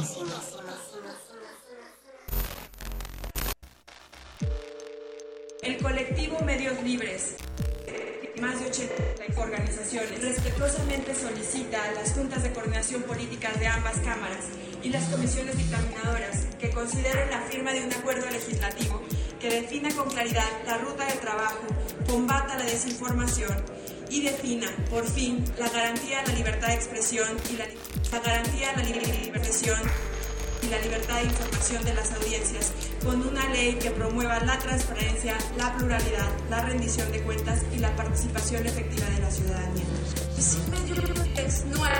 Corrupción y medios libres. El modernísimo.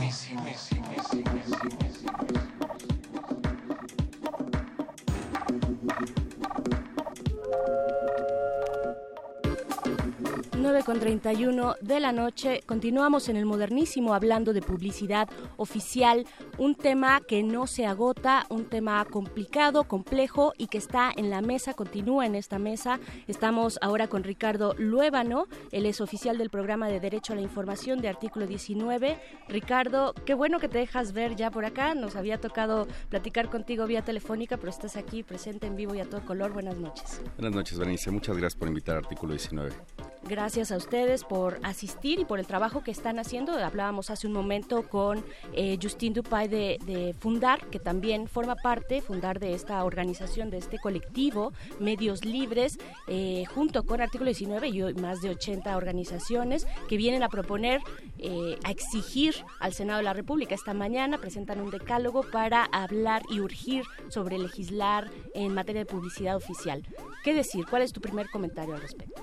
Pues nada, hacer la diferencia básica entre publicidad oficial y las campañas electorales, que es, trascendental, porque a veces pensamos, ¿no? El, el tema de ver al presidente de la República en varios spots por todas partes, eh, pensamos que tiene que ver directamente con el mismo pago que se hace a las campañas, ¿no? A las campañas electorales. Ajá, hay una confusión ahí, ¿no? Y hay una confusión, una confusión eh, que tiene que ver justamente con que no exista una ley, una ley secundaria de publicidad oficial el punto es, en, las campañas hay dinero para las personas que se proponen para puestos o cargos públicos.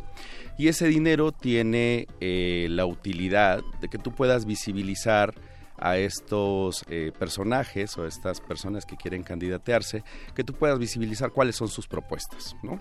Entonces lo vivimos, lo sufrimos todas y todos los mexicanos todos los días, eh, todos los días, nos lo aprendimos, ¿no? A todas horas y sobre todo, bueno, pues vemos un montón de basura en las calles, llena de candidatos de todo tipo, candidatos de elección que tienen que ver con los presidentes municipales, con el gobernador, con el presidente, con el senado, los diputados, la asamblea legislativa, etcétera, ¿no? Entonces, en cada calle, en cada barda, casi casi en cualquier paleta puedes ver la cara de uno de estos personajes y ahí estamos hablando de las campañas electorales.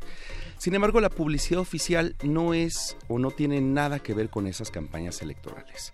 La publicidad oficial es una forma de rendir cuentas y es una forma eh, trascendental del derecho a la información. Déjame explicarte este punto. Em, cuando tú escuchas que hay una campaña de vacunación, por ejemplo, es trascendental que sepas en dónde sucede, es trascendental que sepas qué días, es trascendental que sepas que es gratuita, entre otro tipo de cosas. ¿no? Sin embargo, si esa campaña asociada a vacunas, tú pones a un candidato presidencial detrás, estás incumpliendo la constitución. Entonces hay un espacio, hay un, hay un marco normativo para las campañas electorales y otro espacio para la publicidad oficial. Y dentro de la publicidad oficial nunca deberías de ver la imagen o la voz de un político o de un funcionario público. Entonces eso lo complica considerablemente. es muy importante. De pronto no lo sabemos, no sabemos qué está pasando detrás de esas imágenes, de esa publicidad, de esa basura que se encuentra en las calles y es bien importante lo que nos estás diciendo, la forma en la que sí nos atañe y por qué sí nos debería importar lo que está ocurriendo ahorita en el Senado. Claro, en alguna, por ejemplo, la publicidad oficial está asociada a ese puente que construyen en Chiapas y que tú te enteres que ahora existe un puente. Parece una cosa sencilla, pero en realidad es muy útil para las comunidades en las radios comunitarias y en estos espacios que ellos sepan que ahora en lugar de hacer dos kilómetros o de hacer, perdón, unos 50 o 100 kilómetros hacia algún lugar, ahora pueden hacer 20 kilómetros, ¿no? Es, es trascendental, pero no solamente tiene que ver con esa infraestructura y no solamente tiene que ver con esa campaña de vacunación, tiene que ver con temas de educación, tiene que ver con lo que hacen las instituciones, qué hace el INAI, qué hace la PGR, qué hace la Secretaría de Gobernación, etcétera. Eso es algo que debemos saber, que debemos enterarnos. Y para eso se le paga a los medios, se le da dinero a los medios para que den este mensaje, justamente sobre una campaña de vacunación. Pero ¿qué sucede si en esa campaña de vacunación algún innombrable puede decir en algún momento eh, que él lleva las vacunas? ¿O qué sucede si él sale en el comercial abrazando a un campesino y diciendo que ese partido o esa persona pues está facilitando el trabajo en el campo. Entonces se vuelve inconstitucional. Entonces esa persona no entiende la lógica o le entiende muy bien de qué es la publicidad oficial. El problema es que eso pervierte también considerablemente eh, la libertad de los medios para expresar lo que quieren, porque las cantidades que se inyectan a los medios en publicidad oficial son enormes y de eso puede depender muchísimas de las radios, muchísimos de los espacios televisivos de las 32 entidades federativas. Entonces, hay un control directo no solamente sobre los mensajes, sino incluso sobre la nómina.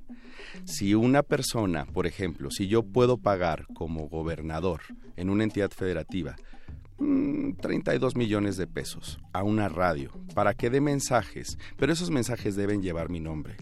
Y tú eres, dentro de ese medio también, una persona crítica a ese gobernador, el gobernador con 32 millones de pesos le puede decir al medio, quítame a esa muchachita porque está muy... Quítenme la que me está estorbando. Sí, está muy inoportuna, ¿no? Aquel, aquel mensaje o, aquel, hay que recordar esa frase de no pago para que me peguen, ¿no? No te pago para que me pegues. Entonces, eso genera un límite a la libertad de expresión se mete eh, en todo lo que tiene que ver con, con, la libertad que tienes de escuchar y la pluralidad de los medios también.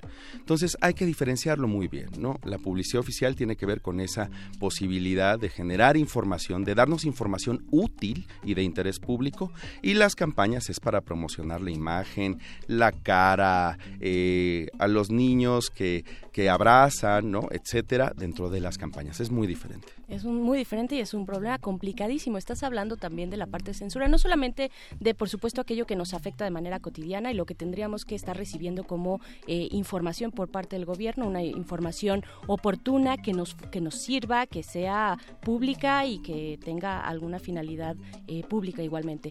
También estás hablando de censura y ese es un tema complicadísimo. ¿Qué, qué hay? Hay un binomio ahí entre publicidad oficial y censura que ya más o menos empezabas a delinear. ¿Qué, qué, qué significa esto para la libertad de, expresión en nuestro país, que además está tan eh, apaleada por tantos otros frentes, ¿no? La violencia uno de ellos. Sí, pues eh, justamente, eh, artículo 19 en su informa hablaba de la plata o el plomo, ¿no? tenemos en este momento desde el año 2114 mujeres y hombres periodistas asesinados. Entonces, si no le entras al dinero de la publicidad oficial, que además vamos por 35 mil millones de pesos o más, ¿no? Eh, solamente eh, por el gobierno federal. Si no le entras al dinero, si no, si no vendes tu nota, si no te autocensuras incluso, entonces hay plomo, ¿no? Es, es, una, es una forma nada sutil en realidad, si te das cuenta, de limitar las notas periodísticas y de generar una versión oficial del gobierno. Ahora, eh, esto es un sistema, también es importante destacarlo, no solamente porque podemos culpar a los medios, pero eh, es como un acuerdo con una mujer, eh, que en este caso ofrece sexo a cambio de dinero. Hay un sistema, lo hemos escuchado muchas veces. No es necesariamente que ella quiere estar en las calles y sabemos cuál es la situación al respecto, ¿no? La vulnerabilidad que sufre esa mujer es lo mismo también. Hay vulnerabilidades muy diversas dentro de los medios y están dentro de un sistema. Entonces, si no pueden pagar un medio en Coahuila, no puede pagar su propia nómina, porque además eh, se ha dejado de consumir el periódico, ¿no? El típico periódico para llevarlo todo a las redes. Eh, y no, no tienen la oportunidad de pagar a esos periodistas, a esos reporteros para generar notas sobre todas las otras cosas que a lo mejor al gobierno eh, no necesariamente le incomodan tanto, pues entonces se va a someter a la publicidad oficial pero ese control es todo el tiempo una estira y afloja del pago de medios. ¿no? Entonces es, es, es, una censura, a veces se le llama sutil, pero en realidad es una censura muy directa contra muchos medios y casos hay muchísimos. Y entonces Medios Libres está buscando eh, pues pugnar por un sistema de pesos y contrapesos, ¿no? Para cerrar, eh, porque además tenemos otro tema igualmente importante para la Ciudad de México que tú nos vas a comentar, Ricardo Luébano. Eh, ¿cómo, qué entonces están ustedes exigiendo, exigiendo a partir de este amparo que gana eh, frente a la Suprema Corte de Justicia de la Nación el año pasado, artículo 19, ¿qué están ustedes exigiendo en el colectivo Medios Libres? Sí, sobre todo en, en ese amparo que se resolvió el 15 de noviembre, la Suprema Corte de Justicia, por, pues, por vez primera y además muy oportuno en este contexto, obliga al Congreso de la Unión, Cámara de Diputados y Cámara de Senadores a legislar en la materia antes del 30 de abril de este año.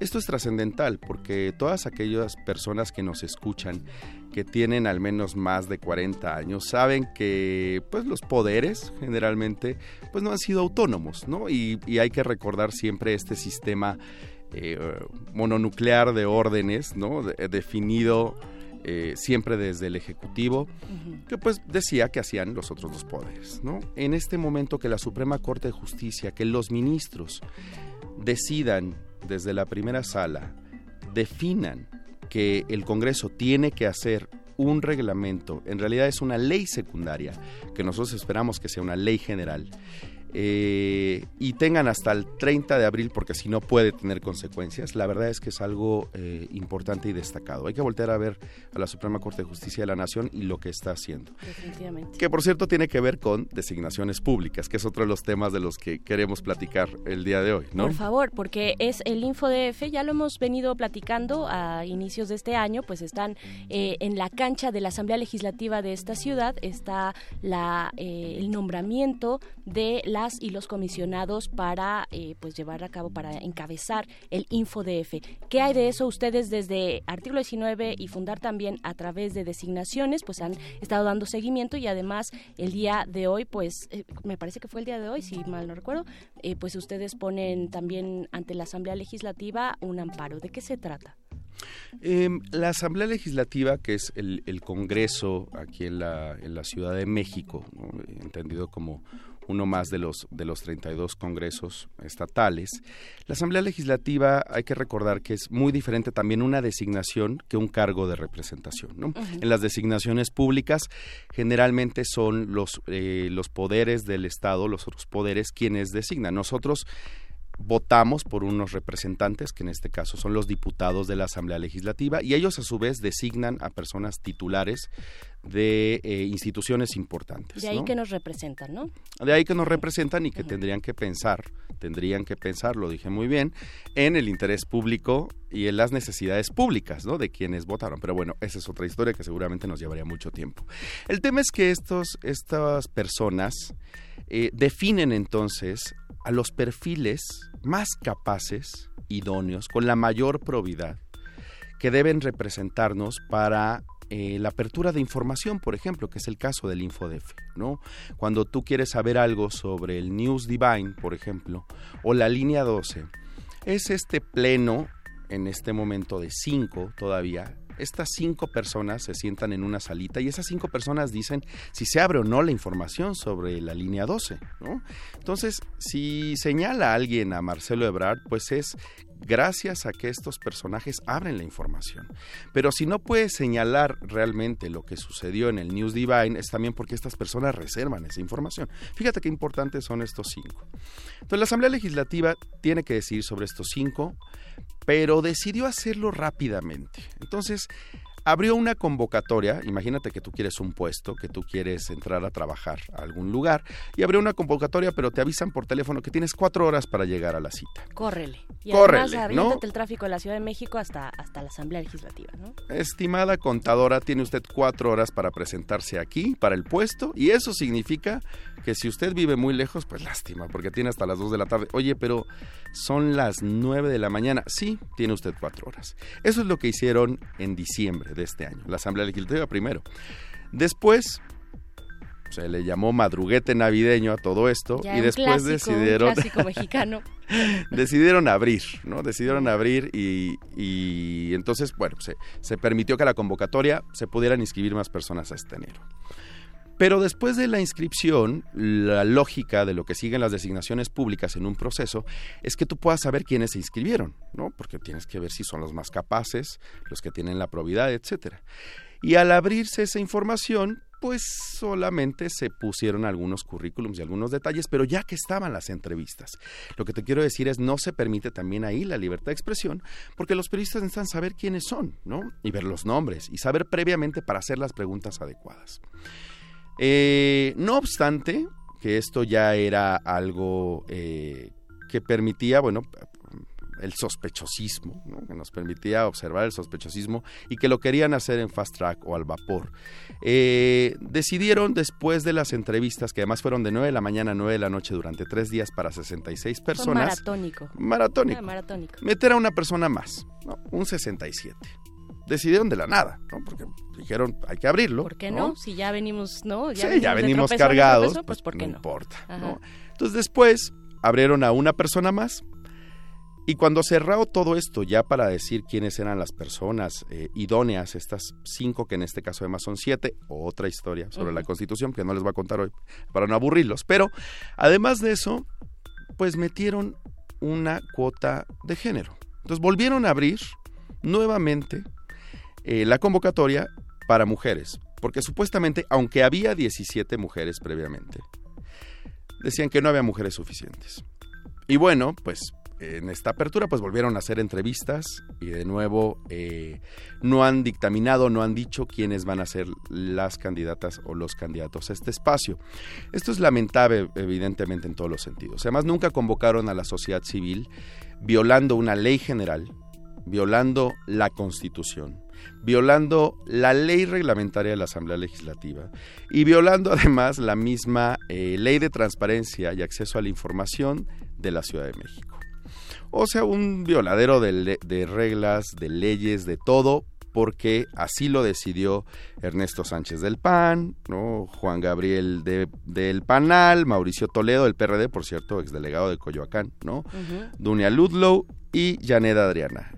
Estas cinco personas decidieron que no se iba a abrir, que no podían hacer más, porque se los había impuesto la Comisión de Gobernación.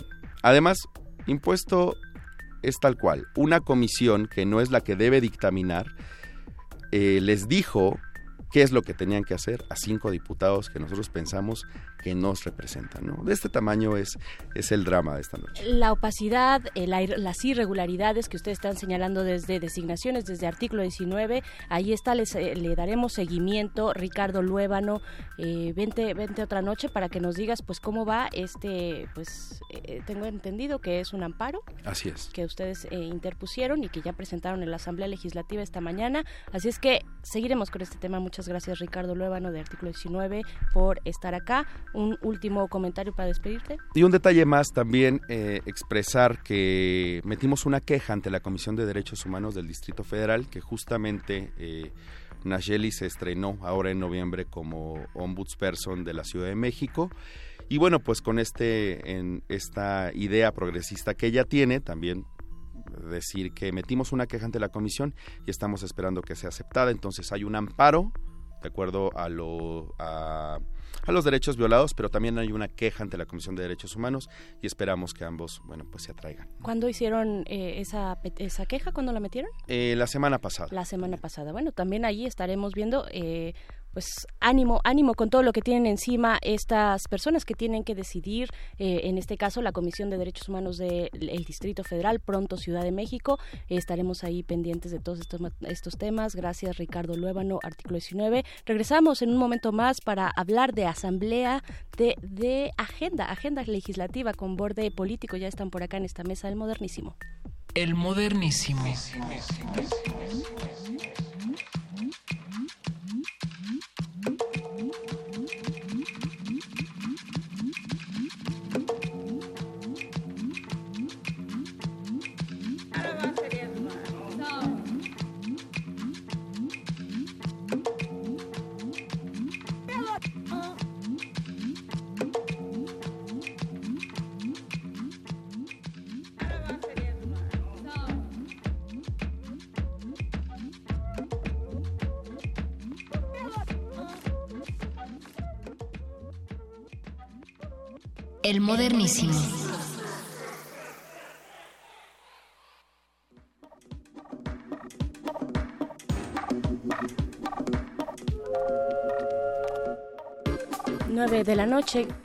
con 50 minutos desde la Ciudad de México, el modernísimo. Continuamos con temas de agenda pública. En este momento ya está desde hace un rato en esta mesa con nosotros Mariana Niembro, directora de Borde Político, una asociación civil dedicada a la promoción de la transparencia en el Poder Legislativo de México, porque precisamente vamos a hablar de agenda legislativa. Mariana, buenas noches. Gracias por estar acá. Bienvenida. Hola, Berenice. Muchas gracias. Es un honor para Borde estar aquí. Al contrario, pues cuéntanos, eh, se viene cargadísima este, cargadísimo el año legislativo, muchos pendientes que se quedaron del año pasado, 2017, ya hablábamos también con Ricardo Luébano del madruguete, de los madruguetes navideños ya clásicos en este país, qué hay, qué se quedó en el tintero del año pasado para este año y pues con qué hay que, en qué hay que estar fijando la mirada para el legislativo. Pues mira, sí, como siempre en diciembre pasan las bolas rápidas que les importan a los a los partidos políticos. Eh, una de ellas, pues bueno, fue la, la ley de seguridad interior. Pero pues se quedaron en el tintero muchísimas cosas y muchos temas importantes. Eh, no me dejará mentir aquí Ricardo, pero bueno, se quedó, se quedó pendiente el auditor superior de la federación, que también le, varias organizaciones le estuvimos dando seguimiento a este, a este proceso de designación. Nos parece fundamental que la Cámara de Diputados retome este tema a la brevedad porque bueno, el es importante tener auditor, estamos también en un proceso electoral, el auditor es parte no solo de, una gran institución que, que, debe hacer eh, contrapesos a los demás poderes, sino eh, que forma parte del, del, Sistema Nacional Anticorrupción. Entonces nos parece que es una designación que debemos de, que se debe retomar en la Cámara de Diputados. Y otra que no, no se habla mucho, pero son los órganos de control de los órganos autónomos, ¿no? Los, eh, por ejemplo, del INAI, del IFT y de COFESE, es un proceso que ha tomado muchísimo tiempo. Hay nada más, o sea, hay nada eh, más. Que inició el proceso desde abril del año pasado, con eso les decimos todo. Y pues bueno, ahí están, y también es un proceso como muy muy sui generis, ¿no? Eh, hay que decirlo. Yo creo que hay que hay que poner el dedo en el renglón en este tema de designaciones porque este en particular es un proceso muy extraño ¿no? Hay que decir que se abre la convocatoria, llegan los perfiles, las comisiones lo revisan y luego lo mandan, mandan un dictamen a la Junta de Coordinación Política. ¿Por? ¿No? Pues porque así está el, diseño. Eh, la Junta justamente eh, aprobaron este, este diseño para esta designación. Y pues bueno, eh, siendo también los órganos internos de control de, los organismos autónomos que ejercen presupuesto y, y presupuesto público, pues bueno, es es de tomarse en cuenta y me parece que ahí, eh, pues bueno, van a sentar un precedente. Hay que decirlo que estas instituciones llevan sin titular, bueno, eh, pues mucho tiempo, eh, con la reforma que fue en 2015.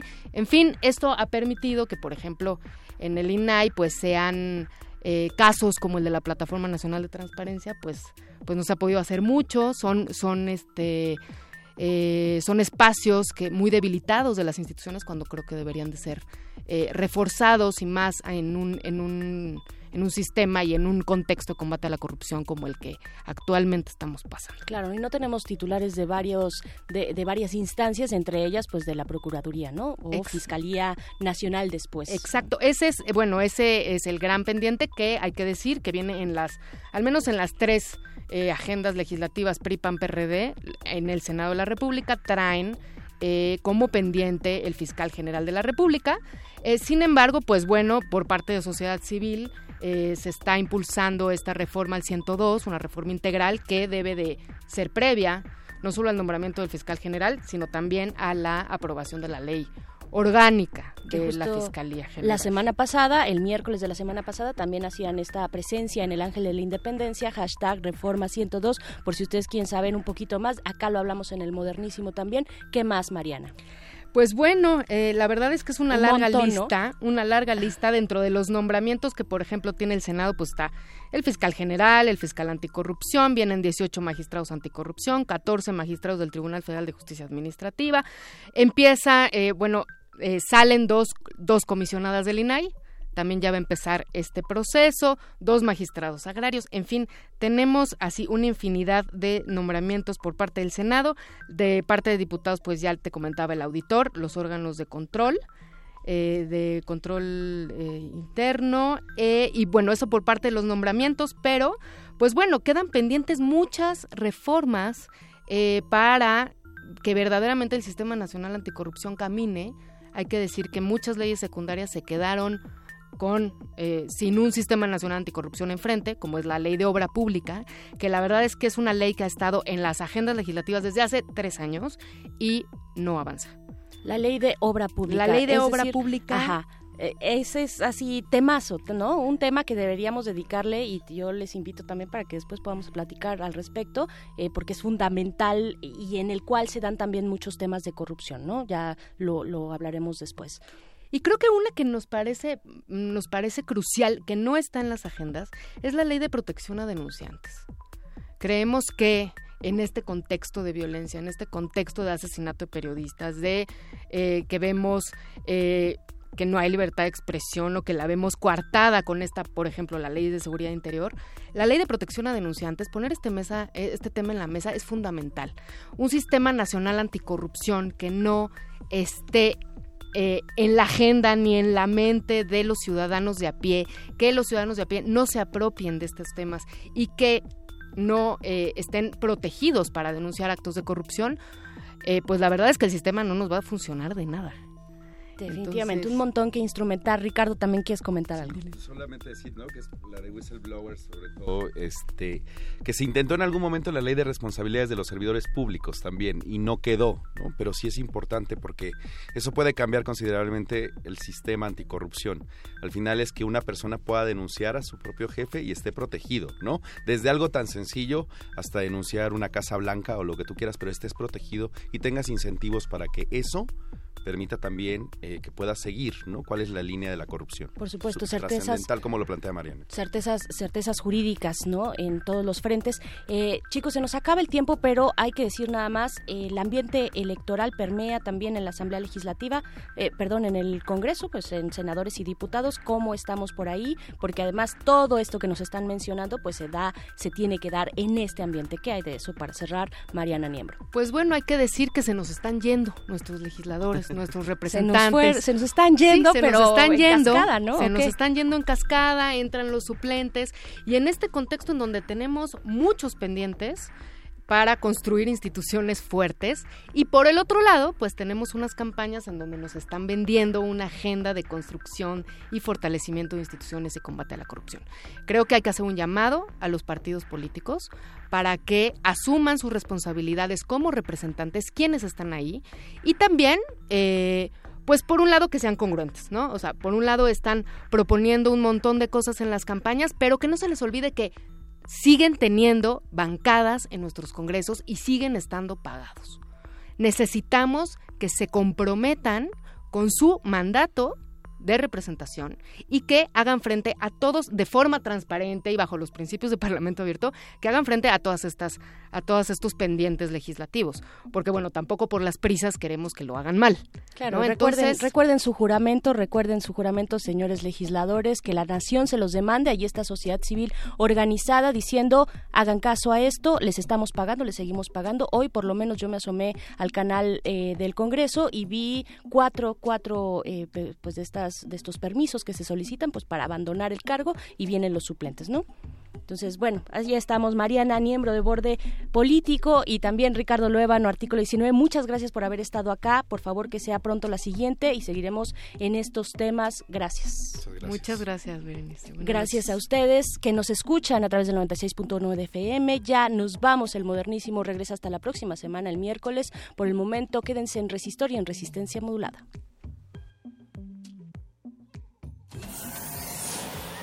Última página del fanzine. Pero mientras el futuro esté desigualmente repartido, buscaremos llegar a él. El modernísimo. Кремлю! Идет! Восставшая колонна ФСБшных кабинетов! Взрываются окна! Суки! Суд! За красными стенами! Райт объявляет аборт системе! Атака На рассвете! Не стану возражать! За нашу свободу! Хлыстом карать! Святая Мадонна научит нас драться феминистка Магдалена! Пошла на демонстрацию! Бунт России! Харизма протеста! Бунт России! Путин достал! Бунт России! Мы существуем! Бунт России! Райот! Выйди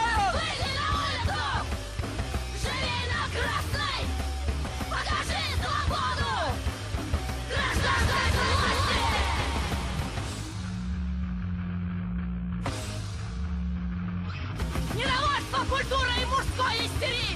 Дикий марксизм пожирает мозги! Православная религия жесткого пениса пациентам предлагает принять конформность!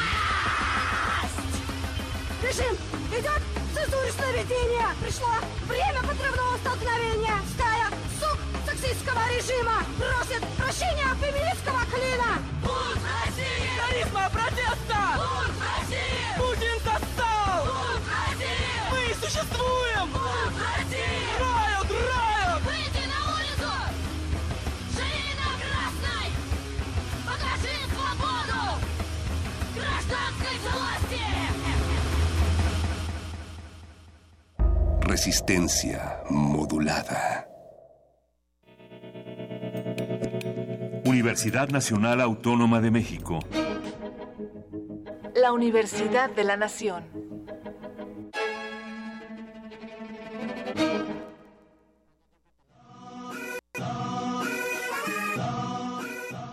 En febrero llegan imágenes y sonidos imperdibles. FICUNAM octava edición, la cual trae para nosotros delicias cinematográficas difíciles de atrapar a lo largo del año. Cine de vanguardia, funciones al aire libre, presencia de directores, talleres, clases magistrales. Del 28 de febrero al 6 de marzo. Ficunam, el cine que te mereces. Hablan José Antonio Mid. La gente está harta de lo que está pasando en las precampañas. Que López Obrador es un peligro, que Anaya traiciona, que los independientes no lo son tanto, que si no soy del PRI, pero soy su candidato. Yo conozco a gente valiosa en todos los partidos y en la sociedad. Este es un gran país y si seguimos dividiendo no vamos a avanzar. Pero hay una cosa que nos une, las ganas de trabajar para que nos vaya bien. José Antonio Mid, precandidato del PRI a presidente de México. Mensaje dirigido a los miembros de la Convención Nacional de Delegados. PRI. Se equivocan los que piensan que con discursos mueven a México. Los que movemos a México somos los ciudadanos, los que sabemos que el esfuerzo es el mejor homenaje para los nuestros, los que llevamos a México en el rostro con orgullo.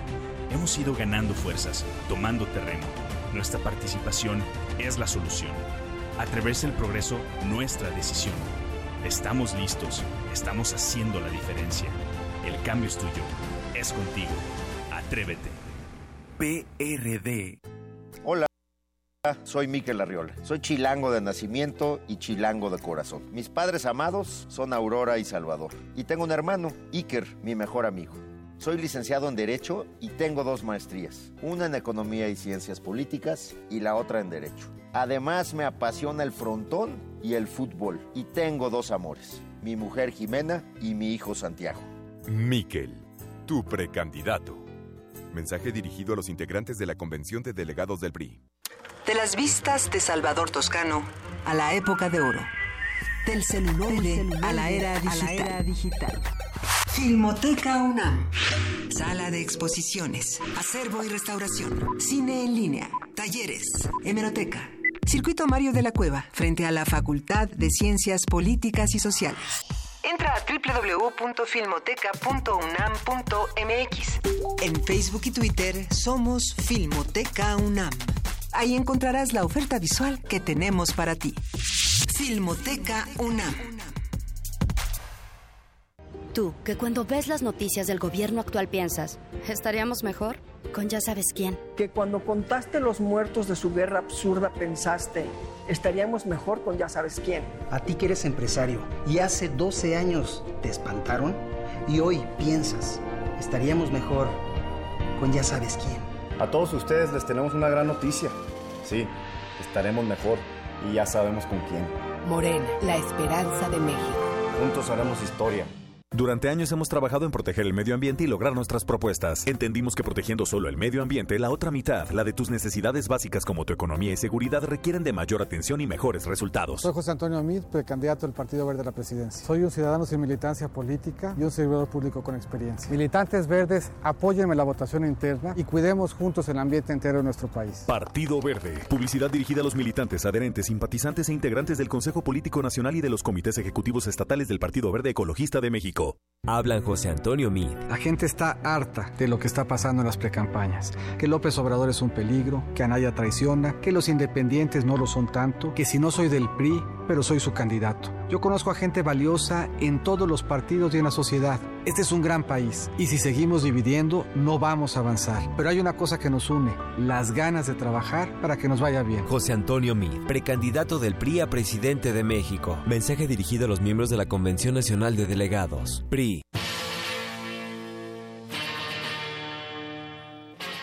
Después de 50 años, cuando despertamos, el rock seguía ahí. Como los dinosaurios que nunca existieron, dejó huellas de su paso por el mundo. El rock fue la música de la juventud de los años 60 y 70. Hoy la desenterramos para volver a vivirla. Para emocionarnos con ella. Cuando el rock dominaba el mundo. Todos los viernes a las 18.45 horas, por el 96.1 de FM. Radio UNAM. Experiencia sonora.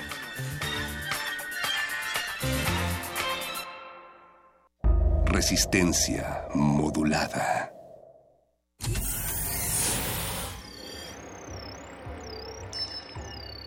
Bienvenida, nueva entidad orgánica. Relaja tus oídos mientras procedemos a analizar tu sistema.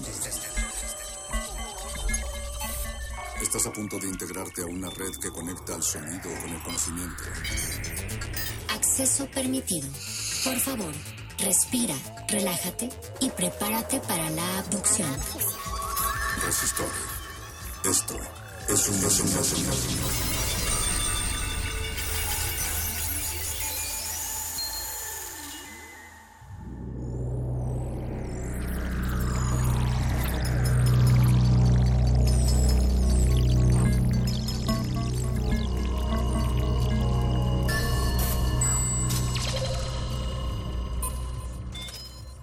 Código de emisión. 0, 7, 0, 2, 2, 0, 1, 8, R, 1, 5, 6. Acceso permitido. Inicia secuencia sobre cómo nos vigilan. Estamos en pleno siglo XXI. Eres un usuario que disfruta navegar por Internet a través de sus dispositivos electrónicos. ¿Te has puesto a pensar que al mismo tiempo estás siendo monitoreado por un sistema de vigilancia que puede saber qué movimientos realizas, incluso saber tu ubicación exacta? No es una novedad que estemos siendo vigilados, pero de alguna forma nuestra seguridad y privacidad se están viendo afectadas por nuevos mecanismos. Mientras que en el país se aprueban leyes como la Ley de Seguridad Interior o la Ley Mordaza, tenemos que pensar que así como estamos siendo vigilados, estamos aprisionados cada vez más en un sistema de control y poder sobre nuestros derechos humanos y derechos digitales, delimitando nuestra libertad de expresión, manifestación física y digital o difusión de la información. ¿Desea repetir esta información? Ha elegido no. Comenzamos. Resistor. Esto es una señal, señal, señal, señal, señal.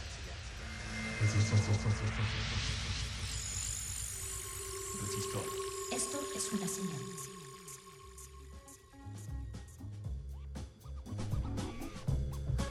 Vivimos tiempos extraordinarios de profundos contrastes, de logros inauditos y de riesgos que surgen por parte de quienes se supone tendrían que velar por el bienestar de los ciudadanos.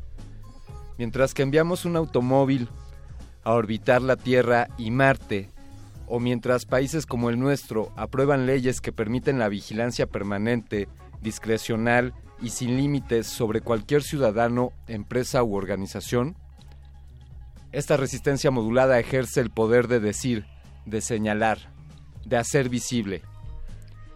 Así es, recientemente fue publicada en el Diario Oficial de la Federación, el pasado 21 de diciembre, claro, aprovechando la distracción, Guadalupe Reyes, como, como sucederá en las fechas en las, que en las que serán las elecciones en México y habrá partido en el Mundial, la Ley de Seguridad Interior parece estar más preocupada por cuidar las, a las instituciones gubernamentales que, que vigilar el cumplimiento de los derechos humanos y constitucionales de los mexicanos.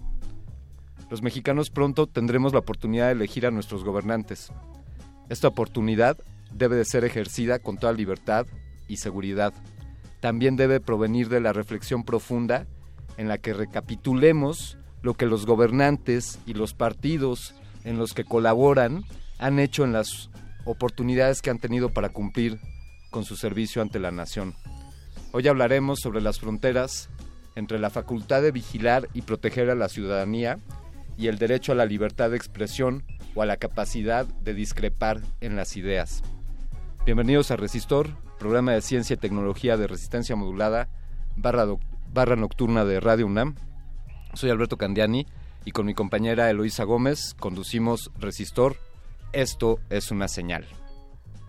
Muy buenas noches, yo soy Eloísa Gómez. Este, un poco sufriendo algunos estragos de los cambios del cambio de clima que está pasando aquí en la Ciudad de México, así que tengo hoy voz de rocker para que para todos aquellos que quieran escuchar una voz seductora.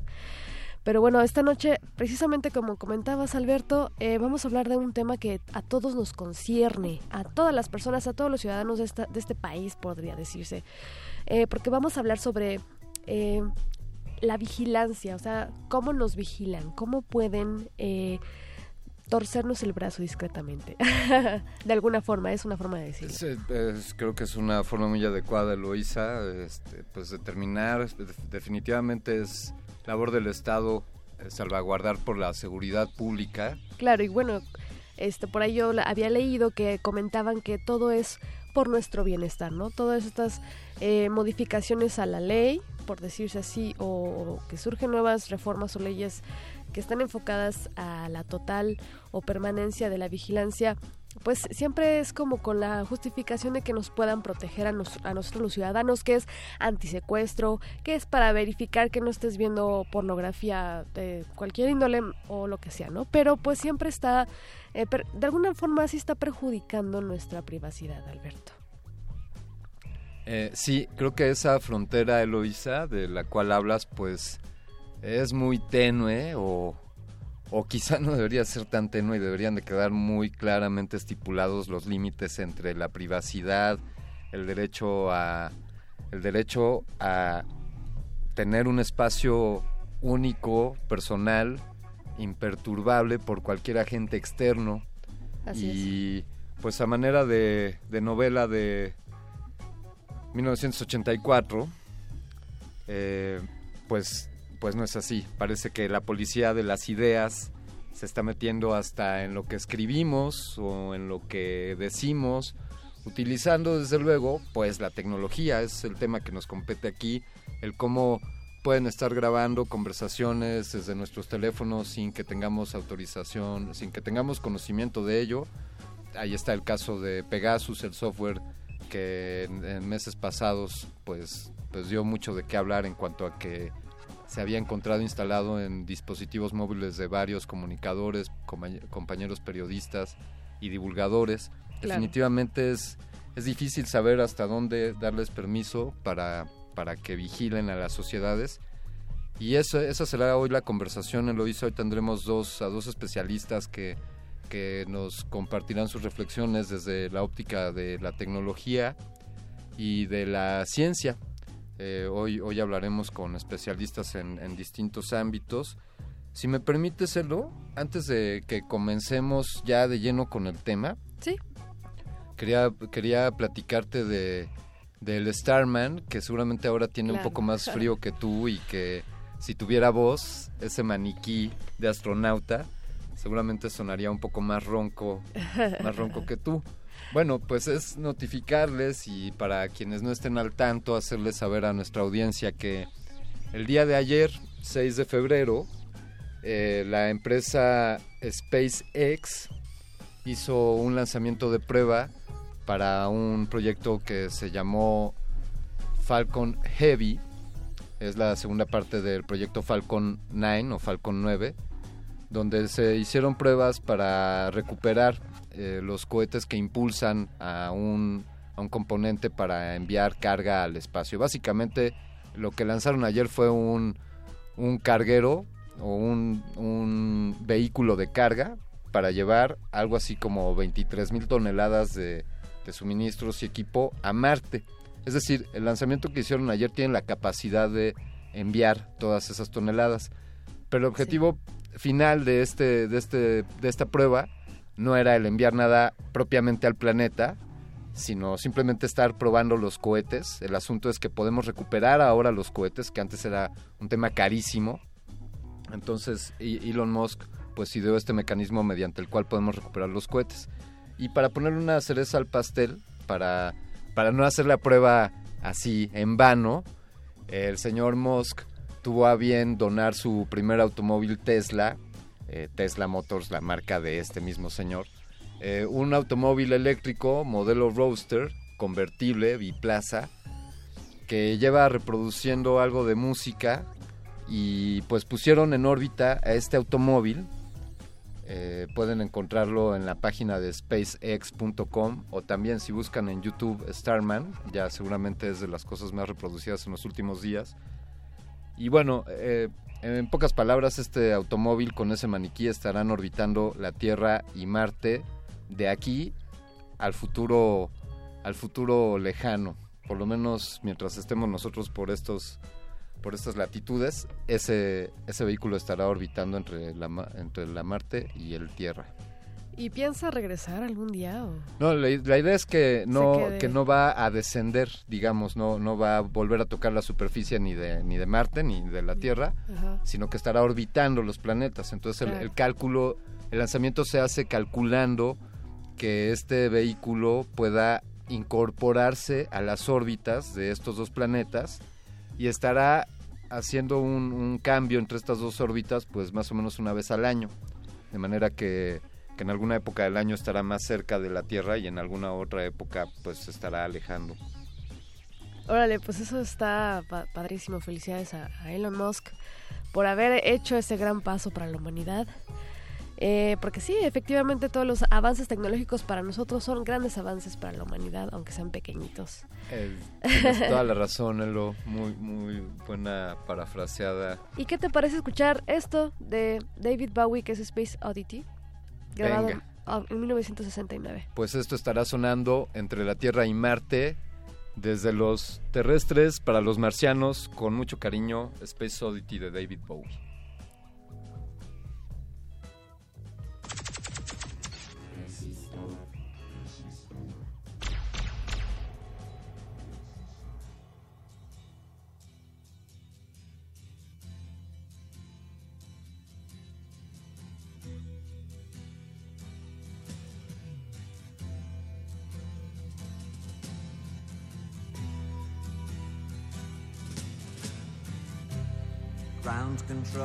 To Major Tom. Ground control to Major Tom. Take your protein pills and put your helmet on.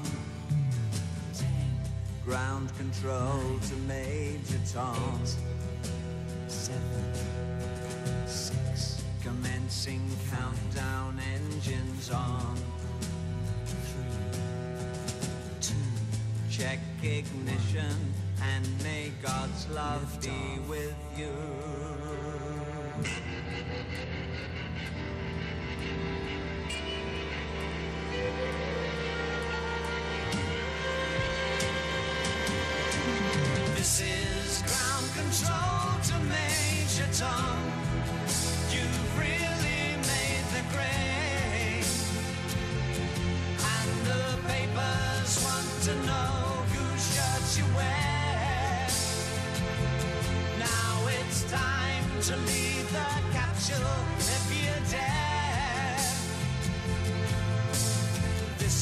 Is Major Tom to ground control. I'm stepping through the door. And I'm floating in a most peculiar way. And the stars look very different today.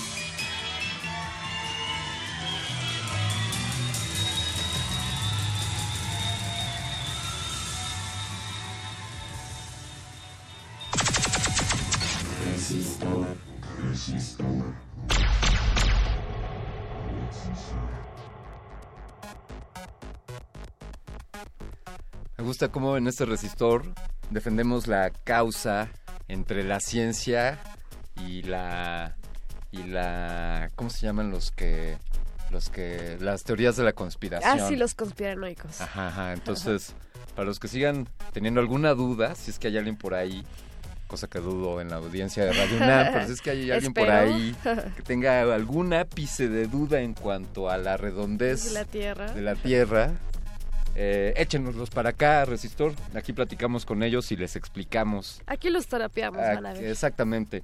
Y para ello, para ese tipo de terapias y para hablar esta noche en torno a esa frontera tenue entre la vigilancia y la seguridad, hemos invitado a un buen amigo de Resistor. Él es el actuario Fabián Romo. Él es actualmente es director de, de un área de sistemas, de la Dirección de Sistemas y Servicios Institucionales de la Dirección General de Cómputo y de Tecnologías de la Información y Comunicación de esta honrosa universidad, la Universidad Nacional Autónoma de México. Fabián, ¿cómo estás? Buenas noches. ¿Qué tal? Muy buena noche. Pues con el gusto de saludarlos y antes que otra cosa, muchas felicidades por el aniversario. Ay, muchas Me gracias. da muchísimo gusto y que sean pues más o menos otros este 10 a la 3 años más, ¿no? Eh, perfecto, brindamos por esos buenos deseos y esperemos que tú nos acompañes eh, hasta el 10 a la, a la 3. No, no creo, no, no, no, de allá es muchos. pero, pero ustedes sí, con todo gusto, me, da- me dará enorme gusto que así sea. Gracias, Fabián, pues gracias por la felicitación. Eh, pues aquí está este asunto de la, esencialmente, de, de- del tema de la publicación de en el diario oficial de la Federación de la Ley de, Seguridad. Y Fabián, pues nosotros eh, co- contigo, sin ser ningunos doctos en cuanto a la legislación y mucho menos ser abogados, pero, pero entendiendo algo de tecnología, pues ¿qué, qué escenario se plantea. A ver, vámonos un poco más simple. Eh, te preguntaría un par de cosas, Fabián. Te diría, ¿cuál crees que es la frontera entre, entre la privacidad y la seguridad o la vigilancia? Y la siguiente pregunta que te haría, Fabián, sería la de, ¿es gracias a la tecnología que esa frontera, si es que existe, se está desdibujando? Las dos son estupendas preguntas. Mira, la primera, sin lugar a dudas, esto es una discusión que no es ni de hoy, ni de ayer, ni de hace 100 años siquiera, ¿no? Eh, yo creo que desde el momento en el que surgen las sociedades y las civilizaciones organizadas de cierta manera, o bueno, en sí la especie humana ya organizada de cierta manera, eh, y que se constituyen los primeros estados, y igual que tú, pues no soy un experto en la materia, ni mucho menos, ¿no? Pero al menos de lo que me ha tocado ver en, en este ámbito de la tecnología, cómo ha ido evolucionando, desde ese momento eh, el, el- individuo, pues al fin y al cabo, hace una especie, llamemos, de compromiso social. Recordemos aquel famoso libro de Jean-Jacques Rousseau, El contrato social, que fue tan criticado en su época, ¿no? De, esta, de la, el siglo de las luces, ¿no? Y, de, con eso devino muchas otras cosas, como la Revolución Francesa, además en cuanto a los derechos del, del ciudadano. Pero no solamente los derechos, sino también las obligaciones. Y entonces es donde empieza a discutirse de manera mucho más puntual este tema de la privacidad en la esfera de lo individual y la esfera de lo colectivo, de la sociedad. De alguna forma, el hecho de ser ciudadanos implica el aceptar unas ciertas reglas. Eso no quiere decir que aceptemos todas las reglas, o que estemos de acuerdo con ellas, ¿no? O que al, al menos nos parezcan necesariamente justas. Para eso existen los diversos organismos, como son los poderes legislativo y judicial y demás, para, para elaborar esas leyes. Pero en el ámbito este de la, de la tecnología, combinando la, la respuesta de las dos preguntas, sin lugar a dudas, lo que hemos visto, y sí, es, es afirmativa la respuesta, cada vez se desdibuja más esta frontera entre lo público y lo privado. Bien se decía todavía hace algunos años que este, todo mundo tenía sus 15 minutos de eh, fama, y todo parece que con esto de las redes sociales y eh, la omnipresencia, la ubicuidad de la conectividad por todos lados, valga la redundancia, eh, esta, este, el- este estar pu- publicando y, y diciendo cosas ya desde cada aparato, no, ya no, ya no somos simples testigos, sino que a la vez estamos dando opiniones y este y externando nuestro punto de vista sobre cualquier tema, lo cual también tiene por supuesto sus riesgos en todos los sentidos. Eh, es donde los demás se está borrando esta línea, ¿no? ¿Por qué? Porque somos, ante- con- gracias a la tecnología, mucho más partícipes de muchas cosas y tiene enormes ventajas.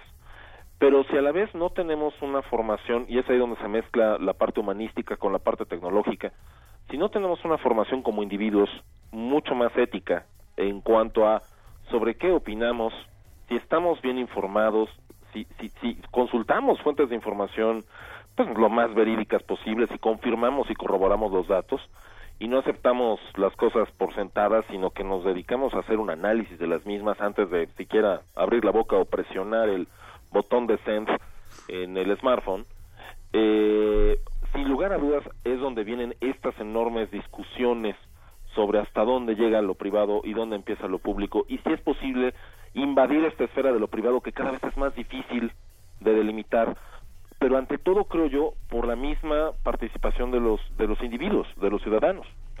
Y este uso tan extenso de la tecnología sin lugar a dudas a cualquier legislación recordemos que en todos los ámbitos prácticamente y en todos los países son son pocos los que medios se salvan. Las legislaciones están muy atrás del avance tecnológico. Y ese avance tecnológico que nos ha hecho hablar y decir y, y- y consultar y ya no ya no nos esperamos al noticiero de las 10 de la noche, ¿no? sino que lo vemos instantáneamente eh, así como también publicamos instantáneamente muchas cosas y cosas que no necesariamente son nuestras, sino son de otras personas. Nosotros mismos entre individuos estamos invadiendo la esfera de lo que antes se conocía como la vida privada. Entonces, este, y bueno, ya de ahí proyectarlo hacia la parte del Estado y el gobierno y las leyes y demás, pues es prácticamente un brinco muy chiquito. Entonces, sí, sin lugar a dudas, y perdón por la larga explicación, pero creo que sí, la tecnología está abriendo puertas que no nos habíamos enfrentado, eh, de ser sociedades eh, cerradas o grupos cerrados desde la familia, desde y quien no está al tanto de esa globalización, por un lado, puede perder ciertos beneficios en el ámbito económico, profesional, eh, desarrollo social, etcétera, y por el otro también sacrifica algunas otras cosas, porque simple y sencillamente estamos hablando de una sociedad distinta. Estamos hablando de algo muy diferente a lo que era hace uno o dos generaciones. Y sin lugar a dudas, pues esto también implica retos importantes en materia de vigilancia, de supervisión, de, de, de, de, eh, control, llamémosle con un término medio viejo, de la paz pública, etcétera, porque ya son, ya son distintos los comportamientos de los individuos. Eh, Fabián, me, me gustó esta reflexión en torno a, bueno, aquello de los 15 minutos de fama. Quizá pensaría que hoy buscamos 15 minutos sin fama al día, ¿no? No, al menos que te den dos, ya con eso ya estás del otro lado. sí. Y bueno, y, que hablas también de que el individuo, pues son, tiene las primeras, son los primeros bastiones de seguridad, ¿no? Es un poco lo, lo que, lo que percibo aquí.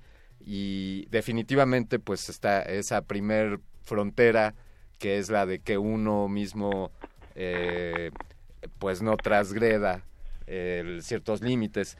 Pero dinos, dinos, Fabián, ¿cuál es tu opinión en tanto a que si del otro lado ya se están transgrediendo estos límites? Lo reformularía la pregunta para hacerla más, más concreta y te preguntaría, ¿ya nos están vigilando y nos vigilan a todos? Sin caer en el, en el extremo de la paranoia y de la esquizofrenia, de una u otra forma sí. Eh, y lo diré netamente en el ámbito tecnológico. Cada clic que le das a tu teléfono, cada página que visitas, cosa que compras, este, todo eso es información. Eh, Ya, no me estoy yendo al extremo de el contenido de tus correos electrónicos o lo que dices en un Twitter. O sea, eso por supuesto que sí es visible de muchas maneras. Pero este, o sea, digamos que si alguien se lo propone específicamente, eh, podría estar incluso viendo esa información, que eso, eso, esa- eso es otra parte de la respuesta, pero la primera es que el simple hecho de tener prendido el teléfono, así de sencillo, ya estás dando información. Si esa información se convierte en una actividad de vigilancia, esa es otra cosa. Eso, eso ya, ya está en otro ámbito, ¿no? ¿Qué es lo que se puede hacer con esa información? Y aquí es donde vienen muchas discusiones, ¿no? Precisamente la ley de seguridad y también los aspectos de privacidad, transparencia, acceso a la información, protección de datos personales, identidad, no robo de identidad. O sea, son muchos temas que están vinculados y que como nos llegó la tecnología tan rápido y como la traemos tan pegada a nosotros que hay gente que incluso supongo que no duerme con parejas pero sí duerme con el teléfono eh, y no lo puede soltar eh, todo el tiempo estamos dando información. Dónde nos encontramos seguramente algunos de ustedes han visto de los radioescuchas que hasta el Google le dice a uno dónde dejó el coche no Eh, te recuerdo dónde dejaste aparcado el coche y este pues eso es que nos eh, estamos soltando información todo el tiempo que se hace con esa información, eso es lo que se debe de regular correctamente. Por supuesto, ya puede haber actividades deliberadas, y esa, a eso me refería con la segunda parte de la respuesta, en donde ya hay una intrusión hacia las comunicaciones de las personas, más allá de lo que estas personas publican de manera abierta, como puede ser un Twitter, ¿no? Todos sabemos que si ponemos algo en Twitter o en Facebook, pues es, es como poner un cartelón en Paseo de la Reforma, esquina con insurgentes, ¿no? O sea, cualquiera lo puede ver o, o no verlo. Pero, pero ya una comunicación más privada o una transacción bancaria o, o las actividades que se tengan con algún tipo de servicio en línea, etcétera, etcétera, que generalmente deben de ir encriptadas, aseguradas, ahí es exactamente lo que tú mencionabas, la responsabilidad del individuo de proteger su información ante todo, y esto es algo que no toda la gente ha entendido, compra teléfonos, compra tabletas, utiliza software, utiliza correo, pero no toma las medidas de seguridad necesarias para proteger su información, para encriptarla, para, para también saber que aunque le cripte hay un cierto riesgo de que esa información se pueda ver y que pues, pues, hay ciertas cosas que simple y sencillamente no se dicen por esos medios, ¿no? Y es donde sigue siendo muy valioso la, la comunicación cara a cara, ¿no? Y como siempre decimos aquí en DGTIC, si quieres que alguien de plano no se entere de algo, pues procura ni siquiera ni pensarlo, o sea, porque es por cualquier otro medio se puede enterar. Pero pero en este caso sí el tema de la de la privacidad de la información y el acceso a ello es es la parte más crítica. Hagamos un lado la parte de lo de lo que se publica abiertamente. Y vayamos hacia eso, exactamente lo que lo que ya son las comunicaciones que se deberían de considerar privadas de las personas. ¿Qué, qué- qué recomendaciones podrías darnos, Fabián, para, pues, para la audiencia o, vaya, no somos todos figuras públicas eh, que nos sentamos, nos sintamos amenazados eh, de que nos vigilen, pero ¿qué podríamos hacer desde nuestras trincheras? ¿Qué, po- qué le podemos instalar a nuestros teléfonos, a nuestras computadoras o algún par de, de tips concretos? Mira, lo pondré con un ejemplo, si me lo permites, muy rápido, de, algo que está sucediendo. Verás esto del, del memo News que salió en Estados Unidos, ¿no? Donde se está tratando de exonerar al señor Trump. Y uno de los argumentos que toman son los mensajes de texto entre dos agentes del FBI. Es SMS o WhatsApps. Y lo que están diciendo es información que es extraída parcialmente para construir toda una historia. Eso será una discusión que tendrán del otro lado de la frontera en su momento o la están teniendo. Pero lo que estamos aprendiendo de ese caso es que cualquier tipo de información fuera de contexto o con todo el contexto puede ser utilizada en contra nuestra o puede ser utilizada de una manera no, no positiva. La primera recomendación entonces, tomando este ejemplo, es si hay algún tema delicado y que puede ser desde la opinión al respecto de otra persona cercana, conocida entre varios, etcétera, hasta transacciones bancarias, números de cuenta, ¿no? Hay gente que comete el error de decir, sí, deposítame, aquí te mando el número de cuenta de mi tarjeta, ¿no? Y, y lo pongo en el WhatsApp. A ver, ese tipo de información nunca se dice por ahí, nunca se debe decir por ahí. todo lo que consideremos información delicada, primera regla, no se debe de transmitir por esos medios, a menos que estemos perfectamente seguros. Por ejemplo, cuando entramos a un sistema de servicio de banca en línea, que toda la información transcurre de manera encriptada. Eh, segunda recomendación muy importante es que la gente debe de ser muy consciente de instalar en sus dispositivos los candados y las medidas de seguridad básicas, como son por supuesto desde la contraseña, que debemos de cambiarla continuamente, no tener la misma contraseña de hace 10 años, ¿no? Porque si no se me borra alguna neurona, o sea, es, es, se deben de actualizar las contraseñas regularmente, mínimo uno, dos, tres meses a lo mucho, dependiendo de la actividad que tenga uno. Este, no entrar a sitios que sean inseguros o proporcionar información que nos estén, este, to- todo esto que se llama el phishing, que nos están pidiendo datos, nunca dar datos personales a nadie, menos en línea, no publicarlos en, en las redes sociales, por más que uno quiera ser popular, ¿no? Y que uno quiera que le pongan likes por todos lados, pero eso tampoco le da de comer a uno, ¿no? Tal vez pueda llenar el ego, pero es un riesgo. Claro. No publicar fotografías, no publicar videos y demás que pongan en riesgo la integridad de, de uno o de otras personas. Y finalizaría con las tres reglas básicas de las redes sociales, que es donde más estamos expuestos a este tipo de riesgos hoy en día por su extensivo uso. Todo lo que se vaya a publicar en una red social debe de pasar por las siguientes preguntas. Si lo que se va a decir es cierto, si es cierto, afecta a alguien más, y si no afecta a alguien más, realmente vale la pena decirlo. A partir de este simple análisis, de estas simples preguntas, uno entonces podría determinar si, si lo publico o no lo publico, ¿no? Valorando los riesgos, previniéndose ante ellos y tratando de tomar todas las medidas, las de siempre, antivirus, este, guardar la información, respaldarla, etcétera. Y yo lo resumiría en esto. Si tenemos medidas de seguridad en la calle que nos enseñaron desde niños, pues no debemos de obviarlas. Es las mismas e incluso un poco más fuertes, más estrictas las medidas de seguridad que debemos de tener en el ciberespacio y más porque prácticamente toda nuestra vida transcurre ahí. Eh, Fabián, excelentes recomendaciones. Eh, parafraseaste con mucha precisión eh, los filtros que proponía Sócrates en cuanto a decir cualquier cosa y efectivamente eran esos, pues si es cierto, si beneficia a alguien o si perjudica a alguien, pues no es necesario decirlo. Eh, Fabián, eh, y hablando de redes, sabemos que sabemos que no estás ahí por por el ego, pero que compartes compartes información valiosa. ¿Dónde puedes seguirte la audiencia en tus redes sociales? Este, pues mira, fíjate que soy bastante precavido con eso y difícilmente publico, pero con todo gusto me pueden buscar en Twitter. Estoy en arroba Fabián Romo. Y si alguien tiene alguna duda o pregunta, con todo gusto me pueden enviar un correo a fabián.romo arroba unam.mx. Fantástico.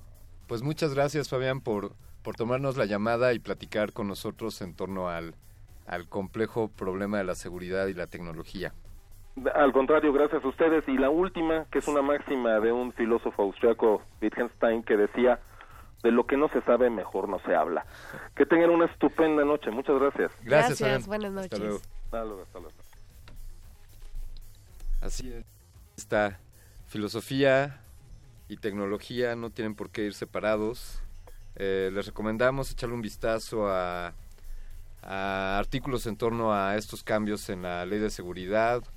Parece que hay algunas ambigüedades, parece que, que permite al ejército tomar ciertas acciones. Eh, nuestros amigos del modernísimo detallan esto con, con mayor eh, asertividad. Recuerden, lemas con los que no podemos comulgar y que parecería estarse dibujando. Guerra es paz, libertad es esclavitud e ignorancia es fuerza. Esos son los lemas que quieren que compremos y esperemos que... y no lo haremos. Por eso aquí en Resistor les tenemos algo, algo de música que vamos a escuchar. Les tenemos, les tenemos algo de música, déjenme ver aquí qué es lo que sigue. Ya Pues pusimos- tenemos algo que se llama The Night Has a Thousand Eyes de Bobby B, grabado en 1962. Vamos a escuchar un poco de esto y regresamos.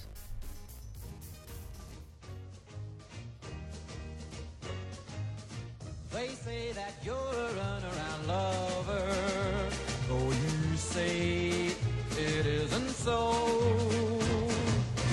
But if you put me down for another, I'll know, believe me, I'll know.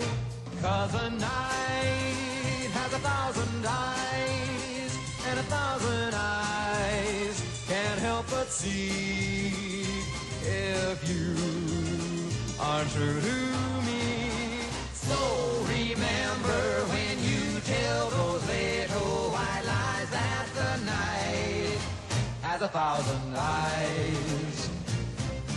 You say that you're at home when you phone me, and how much you really care.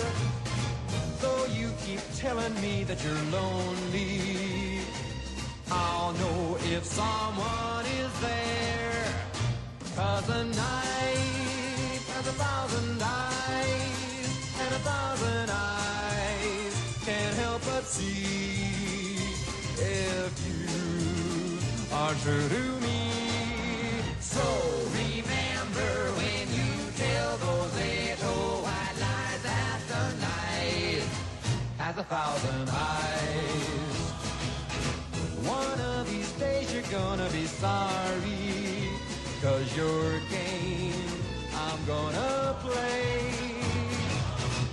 And you find out without really trying, each time that my geese astray. Cause the night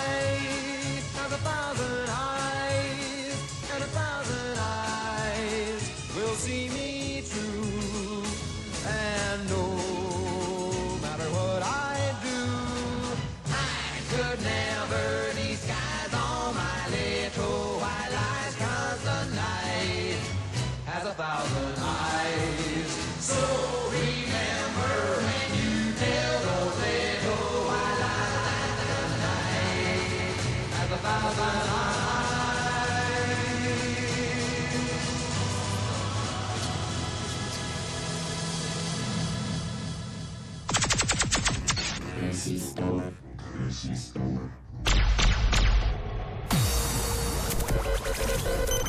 Byte de resistor. Félix Ortiz es un joven mexicano que nació en Guerrero y tiene parálisis cerebral, pero eso no le ha impedido estudiar una maestría en sistemas computacionales en el Centro Nacional de Investigación y Desarrollo Tecnológico en Morelos, trabajar en una empresa que elabora softwares en la Ciudad de México, además de ganar el Premio Nacional de la Juventud. Como Félix no puede hablar, se comunica por medio de su computadora y su teléfono, y como proyecto final de su maestría, ha diseñado un software para personas con discapacidad motriz y del habla para que puedan comunicarse, donde el programa identifica los pensamientos y sensaciones de los pacientes y esas ideas las traduce en palabras o frases por medio de un generador de voz. La patente está en proceso y el invento ha sido aprobado por la Asociación Pro Personas con Parálisis Cerebral de la Ciudad de México. Byte de resistor.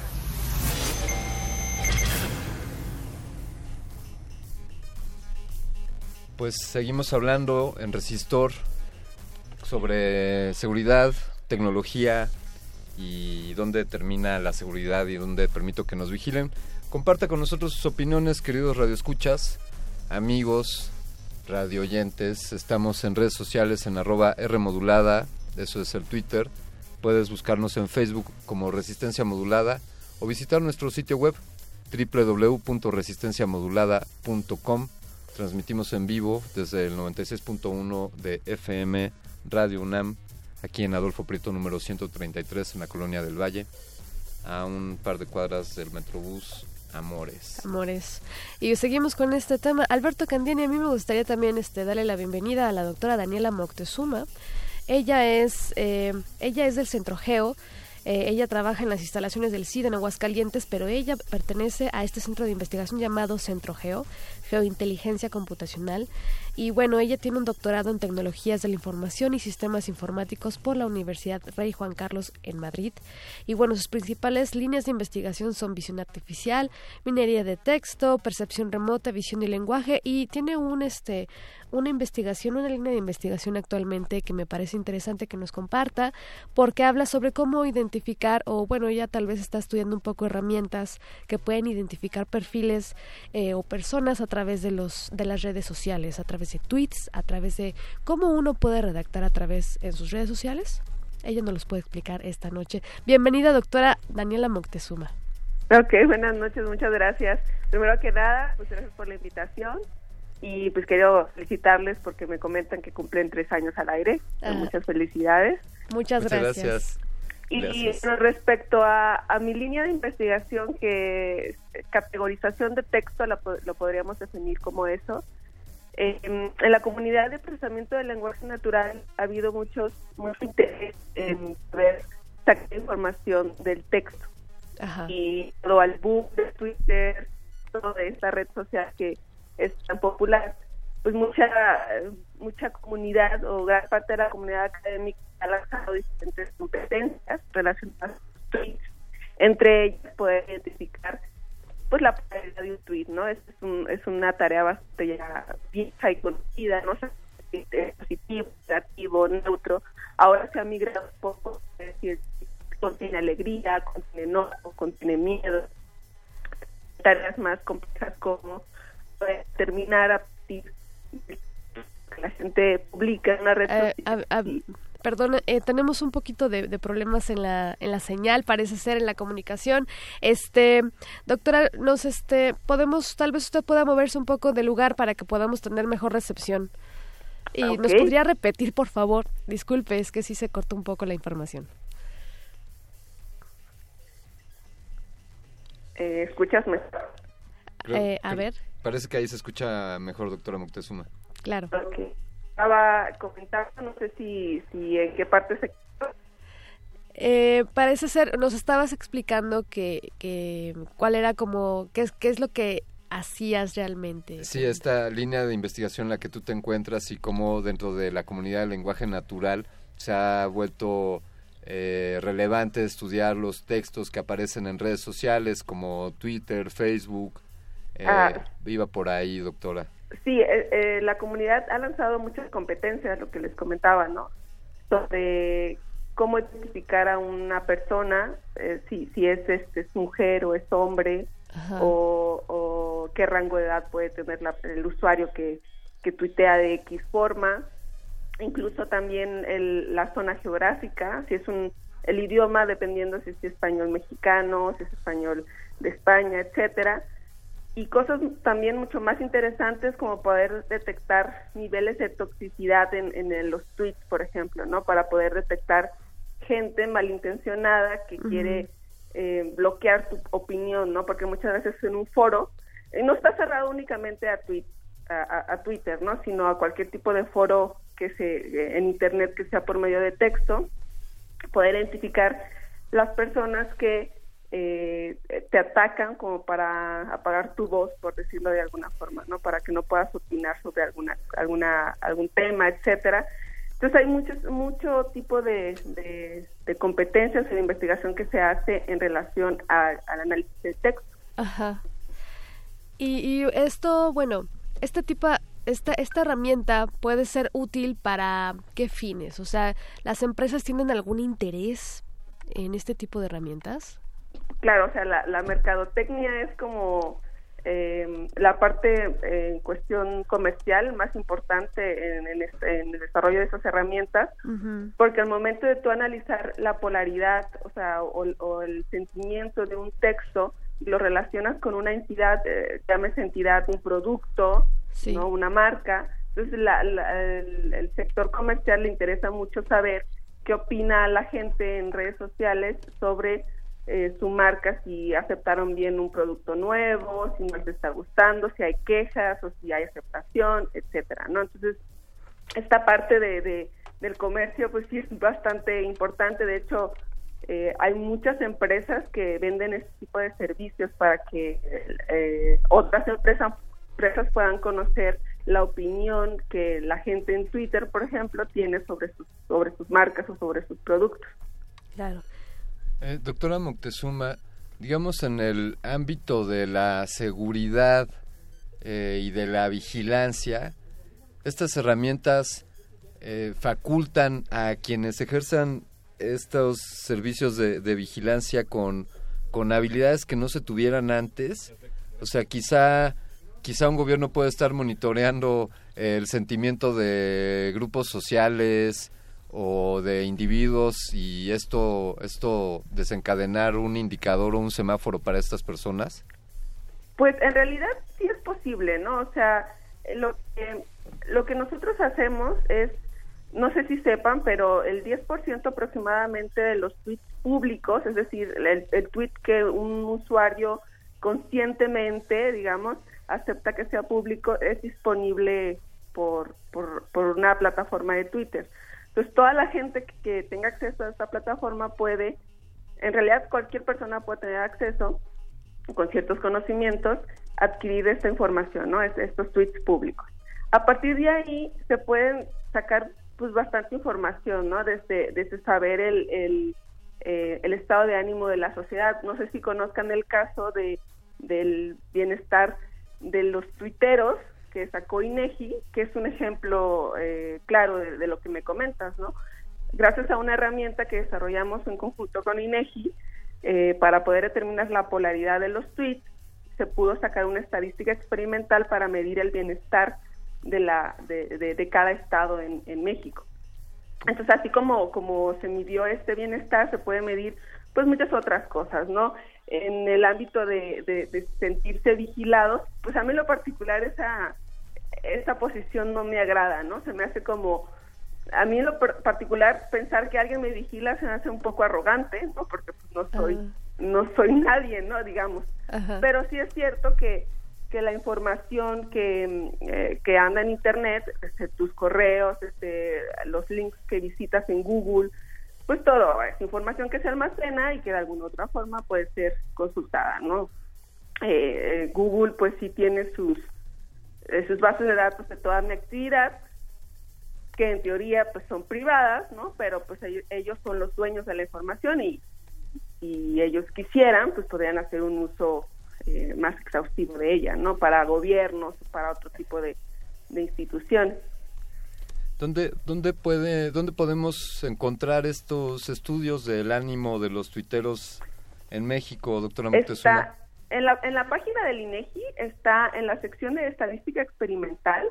Es, de hecho, es, se acaba de lanzar la segunda versión, allá hace un par de años más o menos salió la primera versión, y ahí se eh, tienen un mapa que lo hicieron muy bien la, la gente del INEGI, donde se puede eh, ver por un periodo de un año, eh, por mes, incluso por hora, o sea, se, se, se hace, este, se va calificando, se calificaron un año de tweets que puede uno verificar el estado de ánimo del, de enero de Sinaloa, por ejemplo, ¿no? O de tal día de enero a tal, a tal hora, ¿no? Entonces, está, está muy interesante porque se puede ver todo el, eh, el caso, por ejemplo, de Aguascalientes, que es donde estoy yo, eh, se ve como la positividad crece muchísimo en la temporada de la Feria de San Marcos, ¿no? Ajá. Entonces, sí, sí hay una, pues una coincidencia, pues, eh, que, que, se observa, ¿no? Del, del, día a día, ¿no?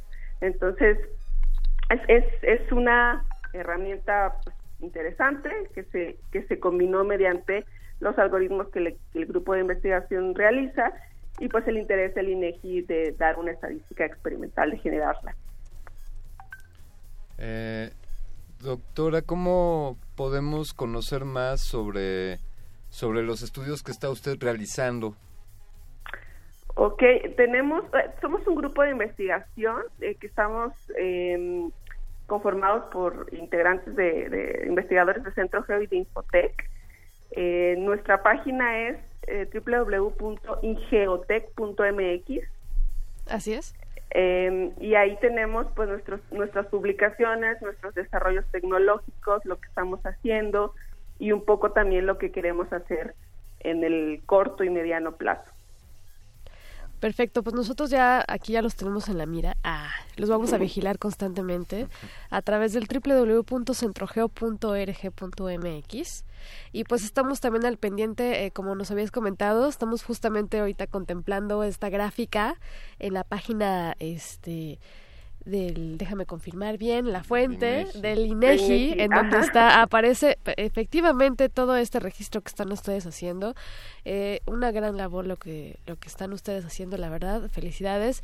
Y pues esperemos que también estas herramientas sean para un bien ¿no? o sea para un bien para la comunidad para la ciudadanía y que nosotros nos podamos informar para que no nos no nos chamaquen. Claro. Igual eh, igual tenemos un ejemplo de, de, lo, cuando pasó lo del sismo, nos pidieron que usáramos nuestros algoritmos para poder clasificar los mensajes de Twitter, ¿no? Saber si había una petición de ayuda o un ofrecimiento de ayuda o cualquier otro tipo de, de clasificación de mensaje, son cosas que se pueden hacer, o sea, no no hay que tenerle miedo a la tecnología ni la inteligencia computacional, o sea, desgraciadamente todo tiene su lado positivo y su lado negativo, ¿no? Pero grandes cosas positivas se pueden hacer mediante ese tipo de tecnología. Definitivamente. Eh, doctora Moctezuma, muchas gracias, muchas gracias por habernos tomado esta llamada. Eh, un saludo afectuoso allá a Aguascalientes, a todo el equipo de allá de, del Centro Geo y de, y de Infotec. Muy bien, muchas gracias. Buenas noches, muchas gracias por la, por la invitación. Muchas gracias a usted, doctora. Hasta luego. Hasta luego.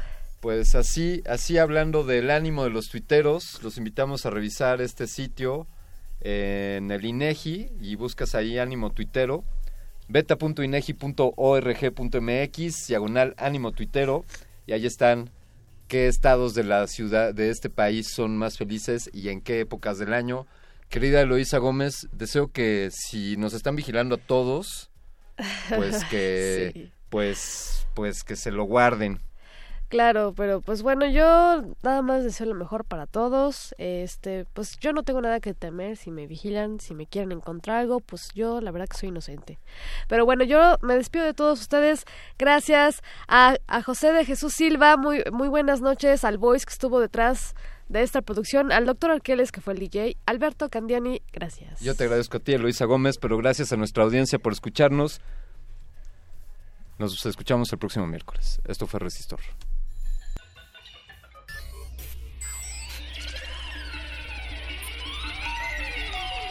La inoculación simbiótica de conocimiento ha finalizado. Esperamos aprender más de ti en un futuro cercano. Buenas noches. Resistor.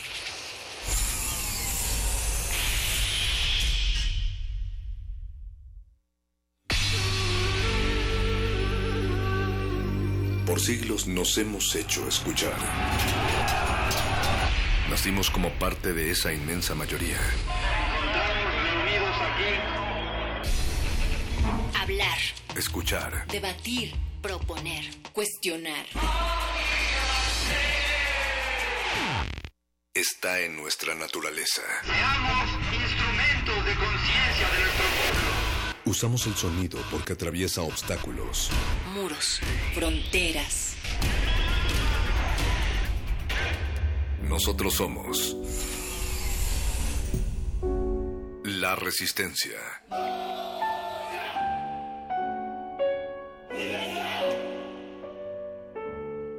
Resistencia modulada.